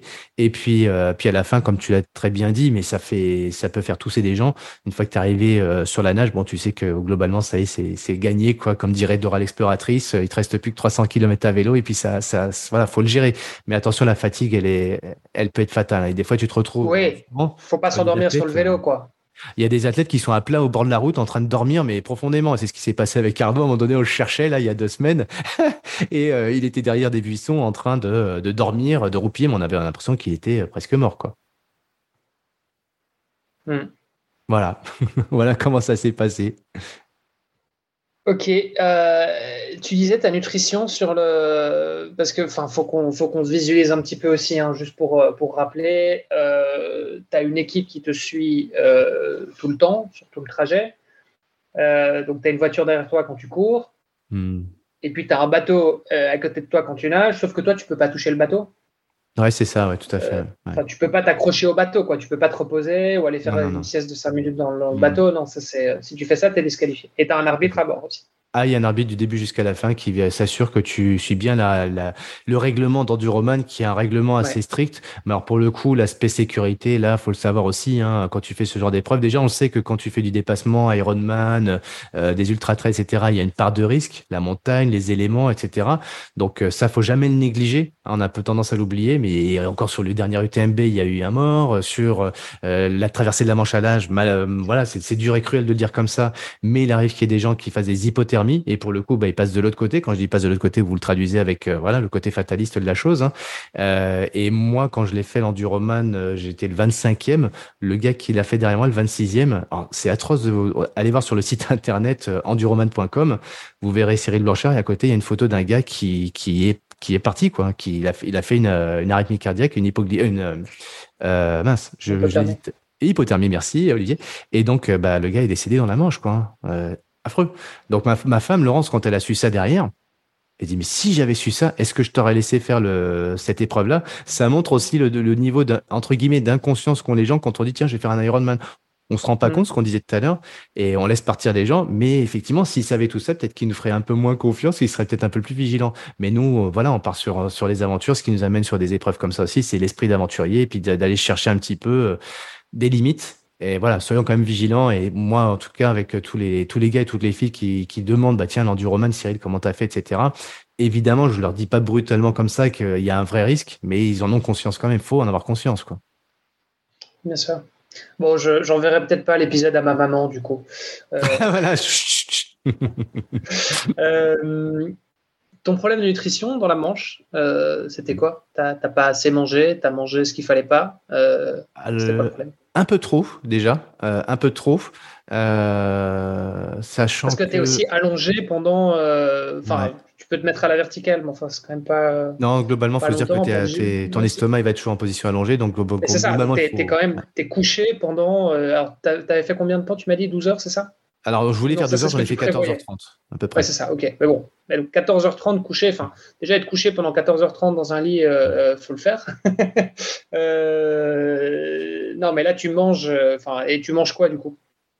Euh, bah, là, pareil, il y a plein de stratégies. Alors, il y a ceux qui vont dire faut pas manger, faut que boire, d'autres qui vont dire bah non, faut manger euh, parce que voilà. Et on est tous différents. Donc, il n'y a pas une vérité absolue. C'est on est différents physiologiquement, mais au niveau du tube digestif, etc. Certains vont accepter de l'acidité, d'autres pas. Enfin bon, bref. Et pour le coup, bah faut vraiment faire un travail dans la préparation de tests pour apprendre de ces essais-là, de ces tests, et après pouvoir dire bah ça, ça fonctionne. Euh, et qui peut le plus, peut moins, ça fonctionne pas sur une heure, deux heures, trois heures. Faut faire des entraînements parfois un peu longs pour faire ces différents essais et voir ce qui fonctionne pour soi. Alors moi, mon erreur, elle était d'avoir fait euh, des, er-, des, coupures tous les quarts d'heure. En gros, tous les quarts d'heure, je demandais à mon pote Patrick qui était sur le bateau un coup de me donner à boire, un coup de me donner à manger. Et j'alternais euh, tous les quarts d'heure comme ça. Et c'est une fatale erreur. Pourquoi? Parce qu'en fait, à chaque fois qu'on s'arrête, le bateau s'arrête et dérive un peu et perd un peu la trajectoire. Donc on a une vraie perte de temps, une vraie perte d'énergie. Et donc ça, pour le coup, ça, je m'en suis rendu compte pour moi. Donc aujourd'hui, euh, bah, tu vois, quand j'accompagne des gars comme Arnaud, euh, la stratégie, elle est plutôt d'une demi-heure, une heure. Ça dépend une fois de plus des, des personnes. Mais pour Arnaud, on faisait toutes les demi-heures. Et la même erreur, le, le réflexe qu'on a, c'est de manger toujours un peu trop parce qu'on veut de l'énergie, etc parfois même se réchauffer. Et euh, faut, moi, j'écoute pour le coup les bons conseils de Jacques Tuzet, qui est un des meilleurs nageurs euh, en, eau, en eau libre au monde, euh, en tout cas qui fait des trucs incroyables. Si vous connaissez pas Jacques Tuzet, allez taper Jacques Tuzet, c'est juste génial cet homme-là. C'est, c'est, une des références dans la nage en, en, eau, en eau, libre. vous verrez le gabarit, vous direz bon sang, c'est pas un athlète, mais si si, c'est comme un peu Steve Stevenard qui fait des trucs incroyables dans le monde de, la, de l'eau libre. Bref, voilà, ces gars-là globalement ils mangent très très peu, voire même pas du tout. Ils font que boire. Et c'est pas une connerie, c'est pas une connerie, franchement. Mais voilà, une fois de plus, faut tester sur soi. Hein. Et donc donc euh, là, pour le coup, Arnaud lui mangeait trop. Et puis à un moment donné, ce qui se passe, c'est qu'au bout de 10 heures d'effort, de toute façon, euh, le cerveau, et c'est là qu'on rentre dans la prépa, la prépa mentale, euh, le cerveau, à un moment donné, il va se déconnecter. Et si le cerveau, vous n'arrivez pas à le déconnecter, c'est comme Cédric Fleurton quand il gagne la Saint-Élion, il dit clairement, moi à un moment donné, je coupe mon cerveau je coupe mon cerveau. C'est-à-dire qu'en gros, je me, alors euh, machine, j'aime pas ce terme-là. On se transforme un petit peu, en, oui, un peu en machine quelque part, pour ne plus, pour se couper de certaines informations qui peuvent altérer ou baisser notre niveau de performance. Et ça, bah, ça se prépare à l'entraînement avec de la préparation spécifique au niveau mental. Et pour le coup, bah, euh, là, et on passe vraiment dans une autre dimension. On est déconnecté de plein de choses. Par contre, on est connecté sur une chose qui est le plus important, c'est tourner. Là, pour le je parle que de la manche, euh, la tracée de la manche, c'est tourner les bras, tourner les bras, tourner les bras, tourner les bras, et c'est tout. c'est répéter un geste euh, infini, autant que tu peux le faire jusqu'à l'arrivée. Et voilà, moi que ce soit moi, je sais que j'ai eu trois heures dans la tracée de la manche à la nage où j'ai réussi à couper à mon insu, c'était pas préparé, c'était pas conscientisé. Avec Arnaud, là pour le coup, lui, on a réussi à le switcher et on a mis vraiment, vraiment un travail spécifique pour que lui switch et qu'il se pose pas de questions. Parce que si tu te poses des questions, de toute façon, ça y est, c'est fini, c'est mort. Oui, et puis tu as le temps de te poser des questions. Ah bah ça, ouais. Exactement. Ouais, tout à fait. Donc l'idée, c'est qu'à un moment donné, non, il faut pas se poser de questions. Il faut, faut se couper. Ok, ça a du sens. Et en même temps, euh, manger tous les quarts d'heure, enfin, du coup, toutes les demi-heures, parce que c'était un quart d'heure manger, un quart d'heure boire. Hmm. Euh, à la limite, l'hydratation, je pourrais comprendre, mais manger tout, les, toutes les demi-heures, en fait, c'est énorme. Quoi. Enfin, ah, quand je, oui, tu, tu, tu, travailles, tu pouvez traduire. Bien sûr, hein, c'est pas, pas, un, pas un spaghetti golo, hein, mais euh, c'est ça, une demi-barre ou quoi. Mais je veux dire, c'est quand même mâché. Enfin, oui. Euh, moi, même sur le vélo, par exemple, parce que bon, en natation, clairement, je n'ai jamais fait des trucs euh, euh, comme ça. Moi, moi je, viens plutôt du vélo, hein, donc la natation, c'est plutôt mon, gros point faible. J'ai jamais fait des distances comme ça, mais si je fais le parallèle avec le vélo, bah, même à vélo, enfin, je mange pas toutes les demi-heures, quoi. Même sur du long, tu vois, j'ai déjà fait du long à vélo, je mange pas toutes les demi-heures. Ah oui, ben ça voilà, c'est c'est la stratégie. Il faut, elle est spécifique, elle est unique. Quoi. Il y a des choses qui fonctionnent pour certaines personnes. Certains vont prendre que des gels et ça fonctionne bien. D'autres, ça passe pas du tout. Et il faut être plutôt sur du, euh, du semi liquide, semi rigide, enfin solide, pardon. Euh, voilà et voilà. Donc ça, c'est vraiment des, rituels à mettre en place aussi. Donc euh, ce qui fonctionne pour soi à un moment donné, plus c'est ritualisé, plus le corps il est préparé. Bah, plus ça fonctionnera pendant la compète. Quoi. Donc après, il n'y a pas de vérité absolue, une fois de plus. Mais quand on atteint la très haute performance, euh, que ce soit sur du long ou du très court, peu importe la distance, euh, ces rituels, c'est ceux qui nous font du bien. Et mais certains qui fonctionnent pour certains, il n'y a pas de vérité absolue, mais globalement, il y a quand même des tendances, quoi. Et bon, après, moi, je vais pas faire d'offense au marketing des grandes marques, euh, on n'est pas là pour ça, mais je sais quand même qu'il y a des choses que, voilà, globalement, on dit que ça marche. Ouais, quand vous regardez les athlètes de haut niveau, moi, j'accompagne des athlètes de haut niveau, je vois vraiment ce qu'ils disent et ce qu'ils font voilà, faut pas se leurrer, quoi. Il y a du marketing et après, il y a leur vérité derrière et voilà. voilà. Si vous voulez plus de détails, ce sera plus en, en off, ça. Mais voilà, faut, faut, le poids du marketing, attention, les amis. Hein. Ouais, non, mais ça, c'est clair. On est bien d'accord. Et, euh, et, et, en même temps, tu vois, le... enfin, j'ai l'impression que ce qui est vrai pour la majorité des athlètes, Mhm. Euh, le sera plus forcément quand tu es dans des cas justement aussi extrêmes. Donc en fait, si tu pars sur de l'ultra, sur des trucs, tu vois, tellement euh, en fait complètement débiles que, que y a si tellement peu de personnes qui font de toute façon, euh, bah, en fait, ouais, tu, tu, en fait, tu casses un peu les mythes. Enfin, tu vois, tu, tu, tu, ce qui est vrai pour la plupart des triathlètes qui font un Ironman, vois, on pourrait dire, bah oui, un Ironman, c'est un peu allez, entre guillemets, c'est un peu banal. Il y a beaucoup de gens qui font des Ironman, donc du coup, euh, euh, on peut en tirer des conclusions et se dire, bah, en fait, euh, telle nutrition, telle méthode, telle stratégie, etc., fonctionne sur Ironman. Mais en fait, quand tu pars dans des trucs aussi, tu vois, dans des exploits, que ce soit sur la distance, tu vois, style enduroman ou même dans des, je sais pas, des records de vite, enfin, tu vois, les mecs qui, qui, font un Ironman en moins de 8 heures, je, je, pense que c'est plus vrai. Enfin, tu vois, je veux dire, tu as t'as plus, as plus une espèce de, t'as plus de standards en fait. Tes standards, ils sont plus, euh, c'est plus les mêmes quoi.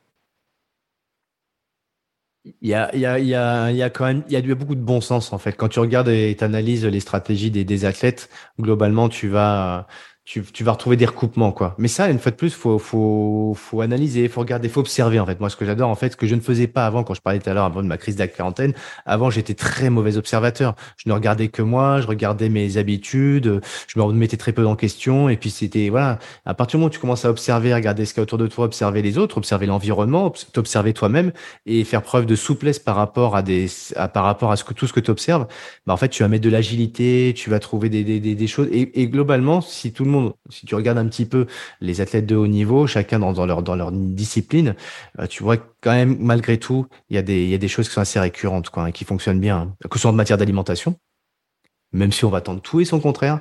Mais voilà, moi je m'en réfère aujourd'hui à la micronutrition, euh, Anthony Berthoud, euh, euh, dans la clinique du coureur aussi, il y a beaucoup de bottes de données aujourd'hui qui sont assez, voilà, quand tu fais des recoupements, on va retrouver pas la même chose. Si on parle de, de gestion du très très long, avec Guillaume Millet qui a écrit des super bouquins, l'ultra trail, etc.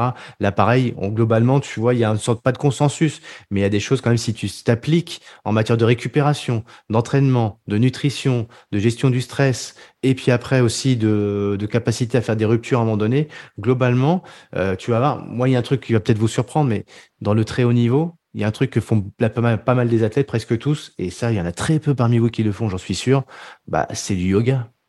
Des techniques de respiration, de faire du yoga, etc., du stretching, mais du bon stretching, hein, pas des étirements à deux balles.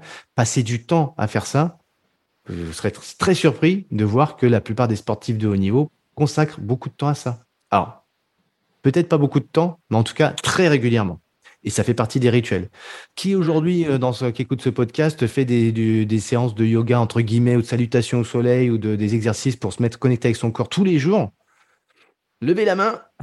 je pense pas qu'il y en ait beaucoup. Et c'est pas une question que c'est bien ou que c'est pas bien. Moi, on m'aurait dit ça à 35 ans. J'aurais dit, qu'est-ce qu'il raconte ce vieux con, quoi? et j'étais pas du tout enclin à écouter le discours et encore moins à, à tester le truc, tu vois.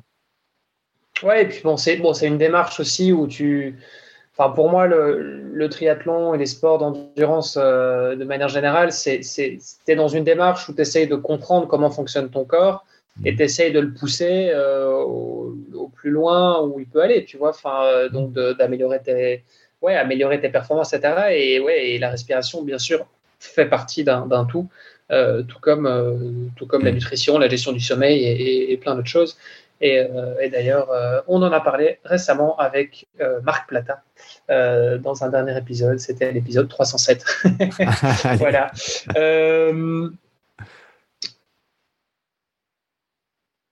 Ok. on a fait un beau tour. on a fait un beau tour d'horizon. du coup, cet enduroman, tu l'as terminé en combien de temps? Euh, alors moi, je, voulais juste le finir. mon histoire à moi, c'était de terminer l'enduroman. Et il y a quelqu'un qui a cru en moi en me disant, écoute Cyril, moi si je t'accompagne, par contre, on va péter le record. Tu pètes le record mondial. Je sais que tu peux le faire. Si tu veux le faire sans moi, bah, tu, auras, tu feras juste, entre guillemets, euh, ton finisher français, tu seras content. Mais écoute, si on bosse tous les deux, on s'autorise à aller chercher le record. Moi, je lui ai dit oui, mais pour lui faire plaisir. Mais à force finalement de lui faire confiance ou de croire en son discours, bah en fait, d'où le, le, fait de s'entourer de personnes aussi qui ont confiance en nous. Bon, moi, de nature, je suis pas quelqu'un qui a une grande confiance personnelle. Et là, pour le coup, de voir ces gars-là qui croient en moi, bah en fait, ça m'a développé moi au fil du temps, mes rencontres avec lui, ma capacité à croire en moi et ma confiance personnelle. Et euh, au départ à, Marble Arch, et eh ben en fait, c'est pas que je je je voulais battre le record, c'est juste que je savais au plus profond de moi que j'allais le battre. Parce que lui m'avait mis cette petite graine en moi et que cette graine-là, tu vois, elle avait poussé, poussé, poussé au fil de nos rencontres, de nos échanges, etc. Et que dans mon travail de visualisation, bah, je le voyais. Parce qu'il y avait un travail de, préparation mentale avec de la visualisation. Et dans cette visualisation, je m'autorisais à voir, me voir tout simplement à l'arrivée avec euh, bah, ma victoire et avec ce record. Je m'autorisais. Par contre, je le visualisais et là c'est moi je, depuis je me suis spécialisé en sophrologie tout ce qui est prépa mental c'est un truc qui m'a passionné depuis que j'ai bah, fait ce record là donc en 59 heures et 50 quelques minutes. Je me suis dit putain ce mec il a réussi à me transformer. Comment il a fait? Et j'ai voulu comprendre tout ça tous ces processus. Et dans la visualisation en fait c'est un truc assez puissant et je vous apporte juste une petite clé par rapport à la visualisation. Euh, souvent, on confond la, visualisation. C'est Aton, un gars du GIGN avec qui j'ai fait un podcast, qui m'a vraiment euh, éclairé là-dessus. Il me dit, Cyril, il faut pas confondre la visualisation et, et bah, visualiser et fantasmer. Et c'est vrai qu'on a tendance souvent à fantasmer, c'est-à-dire à, imaginer des choses et les conséquences de ces choses, avec ce que ça nous apporte, etc., de joie, de bien-être, etc. Et ça, c'est de l'ordre du fantasme. La visualisation, moi, c'était juste pouvoir visualiser cette image euh, à la fin m'autoriser à ça sans après se dire les conséquences de tout ça. Et cette visualisation, je l'ai répété, répété, répété, répété, répété, cette image-là. Et aussi, alors la visualisation, ça a été quoi? Bah, Visualiser la course dans tous les sens, en se voyant à l'intérieur, en se voyant dans l'extérieur. Et ça, c'est des ce sont des exercices de prépa mentale qui sont assez puissants, qu'on a du mal à faire. Donc ça, moi, j'aime bien justement explorer. J'ai adoré explorer ce terrain de jeu-là sur moi. Et quand j'en ai vu les résultats, bah, je me suis autorisé du coup après à le faire avec des personnes et de voir les résultats, notamment bah, avec ceux qui ont terminé l'enduroman, pas tous, hein, bah, certains, euh, j'ai bien dit certains. Euh, et puis en plus, après, ouais, pour le coup, là, c'est ce qui est à côté de moi. Moi, je, ma fierté, c'est pas tant l'enduroman, c'est plutôt ça, là, ce que, ce que personne ne verra mais entendra. Euh, ce que je montre là, c'est un bouquin en fait. Euh, moi, c'est une grande fierté pour moi. Je ne m'en cache pas d'avoir écrit ce livre enduroman. Pourquoi? Parce qu'en fait, c'est, je suis pas un auteur, je suis pas un écrivain, mais il y a deux personnes qui m'ont dit à la fin de l'enduroman, quand j'ai battu le Cyril, tu écris. Je dis, mais qu'est-ce qu'ils me veulent? Et c'était deux personnes suffisamment euh, importantes pour moi pour que je le fasse. Un, c'était ma femme, Laurence, elle m'a dit, tu, tu écris. Pourquoi? Parce que ce que tu as fait, je pense que ça va aider des personnes derrière si des gens veulent savoir comment tu as fait, écris-le.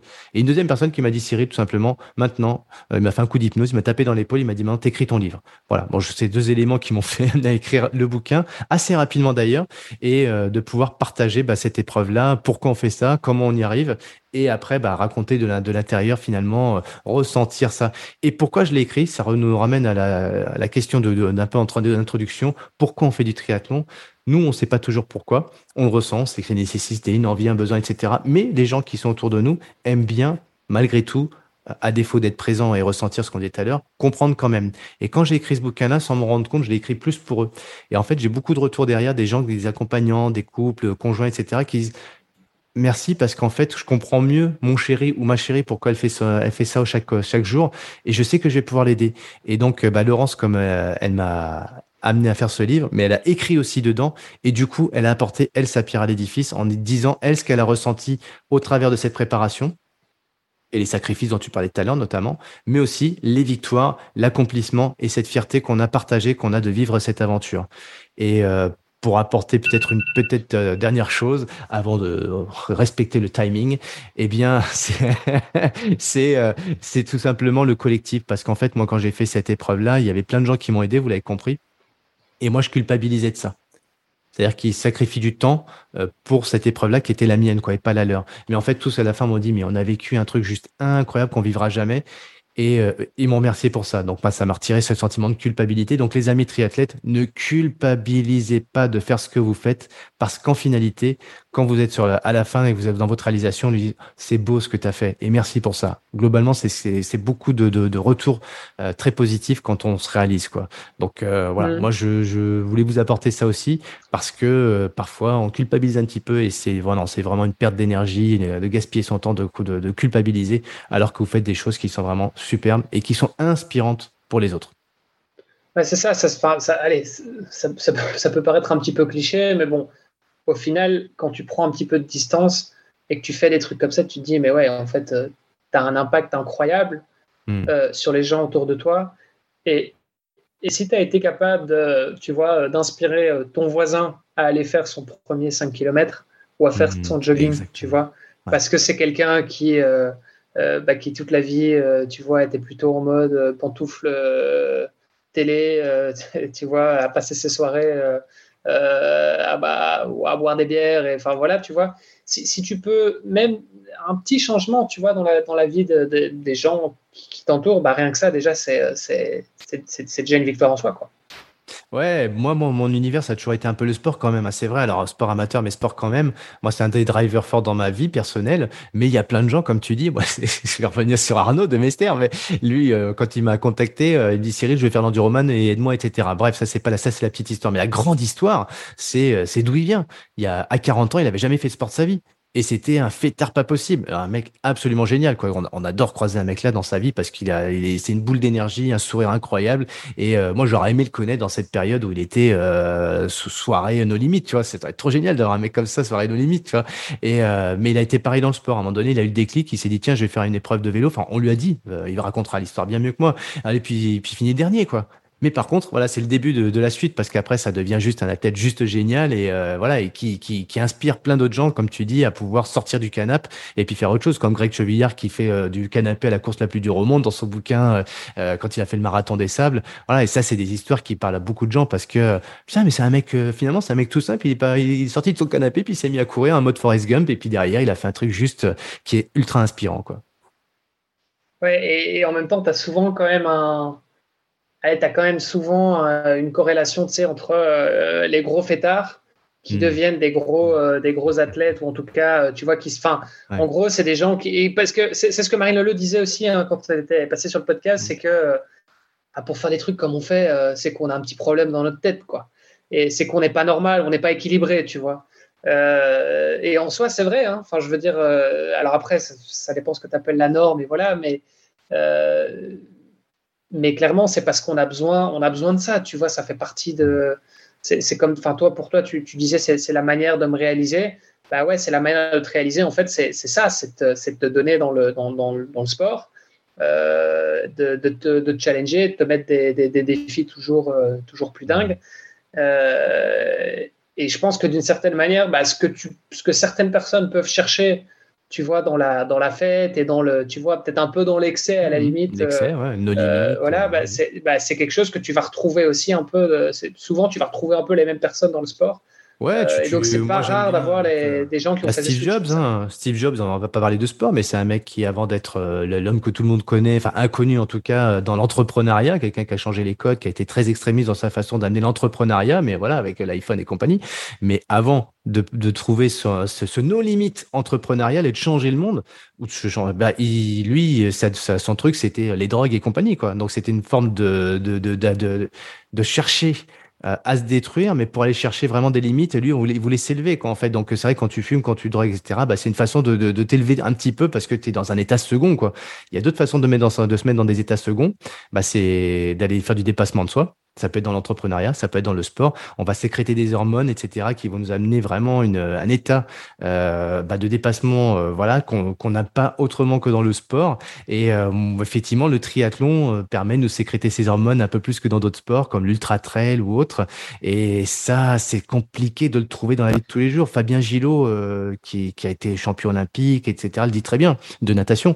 dit les amis sportifs, euh, quand vous arrêtez votre carrière sportive, faites une croix sur l'aspect euh, ultra euh, grisant de votre vie que vous avez eu, vous ne l'aurez jamais plus. Il n'y a rien qui vous apportera autant d'émotions, autant de ferveur, autant de cet état de grâce que vous avez connu dans le sport, dans la vie de demain. Même si vous êtes marié, vous avez des enfants, etc., c'est absolument génial. Mais l'état émotionnel, les hormones que vous avez sécrétées quand vous faisiez du sport, vous retrouverez pas ça dans la vie de tous les jours. Mais faut, faut se le dire, quoi. Une fois que tu le sais, bon bah après tu vas trouver du plaisir, autant de plaisir dans d'autres choses, mais tu sais que voilà, faut pas en attendre de trop non plus. Sinon là, l'excès, à un moment donné, il y a des limites aussi, quoi. Oui, ouais, ouais, et c'est vrai que potentiellement on peut peut-être retrouver le truc dans l'autre sens aussi, tu vois. Mmh. Des athlètes, euh, enfin ça, il y, en a eu plusieurs, il y en a eu pas mal, tu vois, des athlètes euh, parfois de, haut niveau qui en fait suite à une blessure ou autre ou fin de carrière et en fait ils sont ils sont tombés dans l'alcoolisme, euh, la drogue, enfin tu vois, il y en a eu quelques-uns, tu vois, que ce soit des cyclistes, des je sais pas, des joueurs de basket. Enfin, voilà, il y en a, y a quelques-uns aussi. Ok.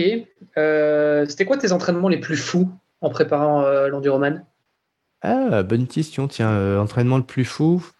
je pense plus à des. Moi. Bah si, ce, qui, quand même, ce qui était quand même assez déstabilisant, c'était de courir en plein hiver pendant. alors le but n'étant, n'étant pas de souffrir, mais d'accepter les, les, informations en plein hiver, de courir sans, en short t-shirt pendant 4 heures. Voilà. ça, je trouvais ça complètement absurde. Je voyais pas l'intérêt, mais mon préparateur mental m'a dit bah si tu, tu fais 4 heures, tu cours. Et ouais, bon, je peux mettre au moins des, des écouteurs dans l'oreille pour de la musique? Non, interdit. Je veux que tu te connectes avec tes sensations et que tu dépasses le seuil de tolérance euh, par rapport à la, la douleur. Alors moi, la douleur, c'était dans les doigts, j'avais les doigts gelés et euh, je voyais pas l'intérêt. Sauf qu'en fait, au bout courir au bout de deux heures, en short t-shirt, pareil, c'était en température négative. J'avais juste un bonnet quand même pour protéger mon crâne. et ben en fait, c'est un état à un moment donné où le corps accepte cette, euh, cette information, cette douleur, ce n'est qu'une information. Et après, ben, en fait, l'organisme, en fait, il se remet dans une, dans une, un aspect défensif. En fait, il y a du sang qui circule et les mains, dans nos coups sont chaudes. Donc, en mmh. fait, ça, c'était un entraînement qui était pour moi dépassé un petit peu le l'entendement, m'apportait aucun plaisir. Mais, une fois passé ce stade-là, et ben, en fait, à la fin de l'entraînement, Waouh, c'est incroyable ce que j'ai ressenti, ces doigts chauds, etc. J'avais même pas envie de prendre une douche chaude. Ouais, ça c'était un entraînement qui m'a, qui était un peu déconcertant pour moi, mais voilà, en finalité, comme on dit souvent, sortir de sa zone de confort, bah, c'est là que ton corps va aussi s'adapter et après va retrouver des nouvelles ressources pour pouvoir euh, bah, s'approprier cet environnement et finalement bah, faire en sorte que l'information mentale que tu as dans ta tête, bah, bah non, finalement ça passe bien quoi. Moi, j'avais un autre exemple, peut-être c'est pas moi, c'est euh, Lionel Jourdan quand il a préparé l'enduroman. Euh, c'était vraiment sur des protocoles de préparation, triathlon, etc. Je lui avais dit, écoute Lionel, moi dans ta préparation, je veux absolument que tu fasses un raid. Un quoi? Un raid? Oui, un raid avec une équipe, etc. Tu pars pendant plusieurs jours et tu vas faire un raid. Mais ça n'a rien à voir, l'entraînement. Ouais, mais moi, ce que je veux, c'est que tu apprennes sur ton mental, ta capacité à accepter d'aller moins vite, parce que tu as des gens qui ont moins vite dans l'équipe, ta capacité à euh, relativiser quand tu as des personnes qui, font, qui prennent une décision qui n'est pas la bonne, et alors que toi, tu sais que c'est la bonne. Parce que si tu fais tout pour toi, bah en fait, tu vas te retrouver tout seul. Or, sur l'enduroman, à un moment donné, tu as des éléments euh, extérieurs, ça peut être le staff, ça peut être la météo, etc. Et ben, il va falloir que tu fasses avec. Donc, si tu es psychorigide dans ton mode, dans ton mode de fonctionnement, bah, ta souplesse neuronale va pas, va pas s'exécuter. Et du coup, bah, tu vas perdre une énergie incroyable et ça va être contre-productif. Donc, avoir cette capacité de, de, travailler sur sa plasticité musculaire, articulaire, etc. Euh, moi, ce que je te disais par rapport à l'aspect, tu vois, euh, peau, euh, sang, etc. Mais aussi la plasticité mentale, d'être dans, dans, dans, dans des environnements où tu n'es pas habitué pour pouvoir mettre euh, en place de l'agilité musculaire, physiologique et mentale. C'est ça. Donc en fait, c'est de te mettre dans des situations où tu, tu vas être contrarié et de, de, gérer ça, quoi, de gérer cette. Euh, Exactement. Et ça, c'est un peu l'école de la vie, hein, parce que ce que tu, si tu le fais dans le sport, et ça, pour le coup, quand tu reviens d'un enduroman ou d'un Ironman, tu reviens pas tout à fait le même, même homme parce qu'en fait, tu as ressenti des choses qui étaient nouvelles et tu comprends que tu dois prendre un peu de recul par rapport à des gens qui sont différents, qui n'ont pas les mêmes opinions que toi, prendre du recul par rapport à des émotions qui sont pas toutes des fois euh, très pas contrôlées. Bah en fait, tu apprends tout ça dans le sport, tu le ressens et après bah tu l'intègres dans ta vie familiale, professionnelle. Et c'est vrai que pour le coup pour le coup Laurence m'a dit oh, tu es revenu l'enduroman, c'est c'est vrai que toute la préparation, c'est pas l'épreuve en elle-même, c'est toute la préparation t'as fait, euh, t'as nourri euh, et t'amènes euh, avec une personne qui est un petit peu grandie. Quoi. Alors, je mettais les, traduisais mes mots, mais on est un petit peu sur le, voilà, le dépassement de soi, au développement personnel, mettez ce que vous voulez. Mais c'est vrai que le sport, pour le coup, est une vraie école de la vie, quoi, au-delà du triathlon. Ouais, et puis, enfin, le moment où tu passes un cap comme ça, hmm. euh, moi, j'ai l'impression que tu gagnes quand même en maturité. Tu gagnes énormément en maturité. Que ce soit en, dans ta dans ta gestion de course ou même dans ta et du coup enfin aussi dans ta gestion tu vois euh, quotidienne hein, mais euh, enfin moi en tout cas c'est l'effet que ça m'a fait quand j'ai fait mon premier Ironman mmh. euh, c'est j'avais l'impression bah waouh j'ai j'ai j'ai l'impression d'avoir gagné en maturité quoi tu vois vraiment de mmh. ça ça, ça a vraiment tu vois, au-delà du fait de dire, ouais, ok, c'est cool, c'est fait, ça y est, je suis, je suis un mmh. grand maintenant, je suis un bonhomme. tu vois, au-delà de ça, je veux dire, tu as, as, quand même un côté un peu, tu as ce côté, euh, bah ouais, en fait, je suis capable de le faire, je suis capable de gérer, enfin, tu vois, et, surtout, je suis capable de, de, me commit, de me, tu vois, de m'engager sur un truc mmh. et de tenir bon jusqu'au bout, quoi. Mmh. Et ça, c'est quelque chose qui, alors après, ça dépend encore, euh, après, bon, c'est un peu une fonction, en fonction de chacun, des personnalités, enfin, mais euh, moi, je sais que j'ai une personnalité où j'adore faire de tout. Mmh. je suis très curieux, j'aime bien commencer plein de choses. Et parfois, du coup, bah, j'ai un peu du mal à aller au bout parce qu'en fait, euh, boum, je vais voir autre chose, je vais, avoir envie de partir euh, tu vois, sur, encore autre chose. Et, donc, en fait, le fait de me dire, bah, pendant plusieurs années, euh, tu vois, j'ai gardé le même objectif en tête et je suis allé jusqu'au bout, bah, waouh, moi, ça m'a fait, ça m'a fait gagner en maturité de dingue, tu vois, c'est quelque chose aussi que, que j'ai réalisé. C'est, ah bah ouais, en fait, quand tu bosses un petit peu tous les jours pendant longtemps, ah bah ça paye en fait, tu vois. Ah ça c'est sûr. Un petit peu tous les jours pendant longtemps, ça paye toujours. Ouais. Ça c'est la, il y a une théorie là-dessus. Hein. Il y a un bouquin là-dessus, ouais. Il y a exactement. Il y a un bouquin là-dessus. Je sais plus comment il s'appelle. Euh, The Compound Effect. Euh, c'est l'effet composé. En fait, c'est un peu la, la théorie des, des, intérêts composés. C'est euh, bah, mets, mets, un peu d'argent de côté et puis bah, tous les intérêts que tu vas toucher là-dessus, bah, tu vas les laisser dedans. Et donc, en fait, ton intérêt à chaque fois, il sera sur la somme de tout le reste. Et en fait, c'est ça, mais, mais enfin, adapté. moi, je te laisse parler, euh, et là, je te coupe pour le coup, parce que c'est vrai que les gens vont peut-être traduire un peu ce que tu as dit, mais le, le, bouquin le plus connu, c'est l'effet cumulé, en fait. La théorie de l'effet cumulé. C'est-à-dire qu'en fait, tu fais des petites choses, etc., qui, exactement ce que tu viens de dire. Alors, il y en a plusieurs des bouquins pour le coup. oui, c'est ça. Il y en a probablement plusieurs, effectivement. Et ça, ça, c'est, ça, c'est une vraie vérité. C'est une des vérités presque universelles, en fait, c'est que les gens, au bout d'une fois, deux fois, trois fois, ils vont lâcher. Et parce que c'est, c'est un peu redondant. Euh, et puis, ça demande une routine, ça demande une discipline, ça demande de la détermination. Et là, pour le coup, c'est vrai que ce, sport, comme tant d'autres, hein, et comme d'autres arts, hein, parce qu'il n'y a pas que le sport qui peut amener à ça, il y a de, plein de formes d'armes qui permettent de se développer, de se dépasser. C'est cette capacité, cette faculté qu'on a tous les jours à mettre euh, du sens dans ce qu'on fait, parce que si t'as pas de sens, bah, ça va être compliqué de le faire tous les jours, un petit peu, même un petit peu. Euh, et après, cette capacité à mettre de la discipline aussi parce que voilà le, triathlon trois sports bah oui forcément c'était pas discipliné à un moment donné tu vas oublier la moitié de ton matériel tu vas oublier ton entraînement tu vas pas oh, puis c'est bon je vais pas le faire aujourd'hui. Donc ça demande une gestion du temps. Donc oui évidemment et ça, c'est ce qui peut faire fuir les gens. C'est un mot qu'on n'aime pas, quoi. La discipline, waouh, c'est dur. Ben non, mais la, la discipline, c'est juste des rituels derrière. Voilà, des rituels. Et après, c'est automatique. Et ça demande pas forcément, quand c'est automatisé, ça demande pas d'effort cérébral, ça demande pas d'effort d'énergie. Et pour le coup, bah, cette énergie, euh, voilà, elle est mise au service d'un projet. Et ça, ça fonctionne, les amis. Donc évidemment, oui, le, triathlon, comme tous les entraînements dans le sport, amène à la fin une belle récompense parce que si on, voilà, si on, si on ne lâche rien entre guillemets et qu'on s'améliore, bah voilà, derrière, vous allez vraiment euh, à, à, voir les choses avec des sacrés résultats, c'est une évidence. Ouais. c'est juste une question d'habitude, effectivement. Une fois que tu as mis les habitudes en place, en fait, ça devient facile. C'est une habitude. je veux dire, c'est euh, tu, tu réfléchis pas quand tu te fais, euh, quand tu te prépares ton petit déj. Enfin, tu vois, t'as pas besoin de réfléchir. Bah non, c'est une habitude. Tu le fais tous les jours. Bon, bah, tu mm. sais comment ça marche. Bah voilà, si tu parviens à faire en sorte que tes entraînements, que, que, toutes les choses qui peuvent paraître un peu difficiles deviennent des habitudes, en fait, ça, ça, ça, ça coule de source. Normal.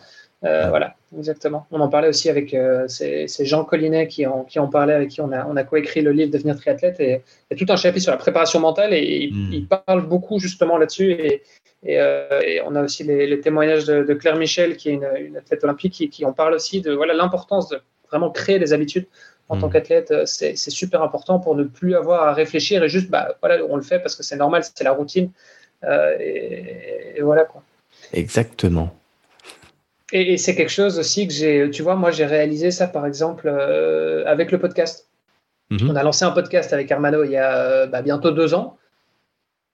Et en fait, il y a des moments où tu te dis, bah, en fait, le podcast, euh, ça me prend du temps quand même, tu vois. Mhm. On fait un épisode par semaine. Avant, on en faisait un par jour sur la première année.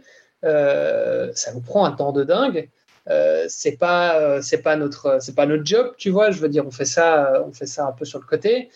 Euh, tu dois contacter tes invités, tu dois, tu dois enregistrer, tu dois faire les montages, tu dois faire euh, la communication derrière, etc. Enfin, ça, demande quand même beaucoup de, beaucoup de hmm. temps. Et il y a des moments où tu dis, bah, ok, est-ce que, est -ce que ça vaut vraiment la peine de continuer, etc. Et, et en fait, tu regardes les, on regarde les stats, et, petit à petit, je vois qu'en fait, depuis le début, tous les mois, eh ben, hmm. l'audience augmente. Hmm. Tous les mois, l'audience augmente. Pas lâcher. Hein. Et, et on aurait très bien pu, tu vois, arrêter après six mois, un an et se dire, Ouais, bon, écoute, euh, tu vois, au début, c'est frustrant parce que tu fais un épisode, ça prend beaucoup de temps. Tu dis, ouais, il y a 50 personnes qui l'ont écouté. est-ce que ça vaut vraiment la peine Tu vois, pour 50 hmm. personnes, euh, ça me prend un temps de dingue, quoi. Et puis là, en fait, maintenant, tu vois que le truc, il, monte, ça monte, ça monte, et ça devient exponentiel. Et donc, euh, ce côté, ce côté, tu vois, des petits, tu vois, des petits efforts, un petit peu, tous les jours ou toutes les semaines, sur, sur, du, sur longtemps, bah, en fait, c'est ça qui paye, quoi. Donc, euh, donc une fois que, une fois que tu as trouvé ton truc, bah, continue et, lâche pas. Il faut un peu de patience aussi, hein, parce que tu as dit deux ans. c'est vrai que le, cap des deux ans est toujours important hein, quand on fait des genres de choses. Deux ans, ça commence à payer et encore. Hein, et puis la troisième année, là, ça, ça, se transforme vraiment. La quatrième, ça devient presque une évidence. Et puis la cinquième, bah, ça roule. quoi. En fait. Et sous cinq ans, tu waouh, cinq ans pour faire un Ironman, euh, ça peut se faire en un an, évidemment, mais au prix de beaucoup de sacrifices. Euh, et puis, ou alors ça dépend du point de vue on part aussi, évidemment. Et pareil dans la vie, créer une entreprise, créer un podcast, etc. Voilà, si aujourd'hui dans le monde dans lequel on est, et c'est peut-être là-dessus qu'on peut peut-être euh, mettre un, point d'attention quand même très très très fort, c'est que on croit que euh, voilà, je, fais ça, j'ai décidé de faire ça, demain ça y est, c'est fait quoi. Bah non, non, non, il, faut être un peu patient aussi, il faut rajouter un peu de patience dans ce qu'on fait, de la, détermination. Et ça, euh, des fois, on est un peu impatient. Enfin moi le premier d'ailleurs, hein, je suis très. Ah, moi c'est pareil, hein, je suis un grand impatient et, voilà, et je pense que c'est quand je, je, parle de justement, tu vois, de maturité, pour moi c'est ça aussi, tu vois, c'est le hmm. fait de de, justement bah, gagner un peu en, patience. Ah voilà. Bon, bah, écoute, euh, épisode super intéressant. On, pourrait parler encore euh, toute la soirée. on a fait un peu de psycho. voilà, on a parlé un petit peu de tout. C'était, non, non, c'était hyper intéressant. je reste un petit peu sur ma fin, sur l'enduroman. On aurait pu rentrer dans plein d'anecdotes. Je suis sûr que tu en as encore tout plein. Hmm. Mais euh, on a encore des invités à venir euh, pour l'enduroman. Donc euh, voilà, on va, on va revenir là-dessus encore et encore parce que ça reste une épreuve quand même assez, assez légendaire dont on parle peut-être pas suffisamment, je pense. tu vois, dans les, dans les médias, il n'y a, y a, pas, y a pas tellement de, de, gens qui la connaissent, cette épreuve. Donc, donc voilà, on reviendra dessus. Euh, bon, vous l'aurez peut-être compris, Hermano n'a pas été très présent, il a des problèmes techniques, donc, euh, voilà, c'est la deuxième fois que ça arrive. Euh, donc j'ai pris un petit peu voilà, j'ai pris un petit peu le lead sur les questions. Mais, euh, mais voilà, il sera, il sera de retour euh, pour le, pour le prochain épisode. Euh, pour le plus grand plaisir des auditeurs. Exactement, j'espère que ces soucis de connexion seront rétablis d'ici eh ben, en tout cas, merci à toi Armano et merci Olivier du coup. Merci à toi Olivier pour, bah, pour votre accueil et j'espère qu'effectivement il y aura, il y aura quelques petites idées clés ou quelques petits déclics au travers de ces échanges. Moi je sais que les podcasts servent beaucoup à ça et moi-même j'en écoute pas mal. Donc voilà, merci en tout cas à tous les deux pour, pour nourrir voilà, tous les triathlètes avec tous les partages, les échanges c'est vraiment génial. Merci à vous deux. Avec grand plaisir. Pour clôturer euh, l'épisode, j'ai encore deux petites questions. Euh, toi qui, c'est vrai que je l'ai mentionné tout à l'heure et on n'est pas forcément revenu, mais donc tu as des activités de, coaching et de conférencier. Euh, toi qui es coach et conférencier, ce serait quoi ton conseil pour devenir triathlète De la passion, de la détermination, de la résilience quand même, parce que ça, il n'y a pas que de la réussite. Hein. Et puis, euh, c'est déjà pas mal hein, avec ce triptyque-là, on est pas mal quand même. Après, ça résume assez bien, je pense, euh, notre épisode. Donc, euh, c'est plutôt pas mal. Ok, top.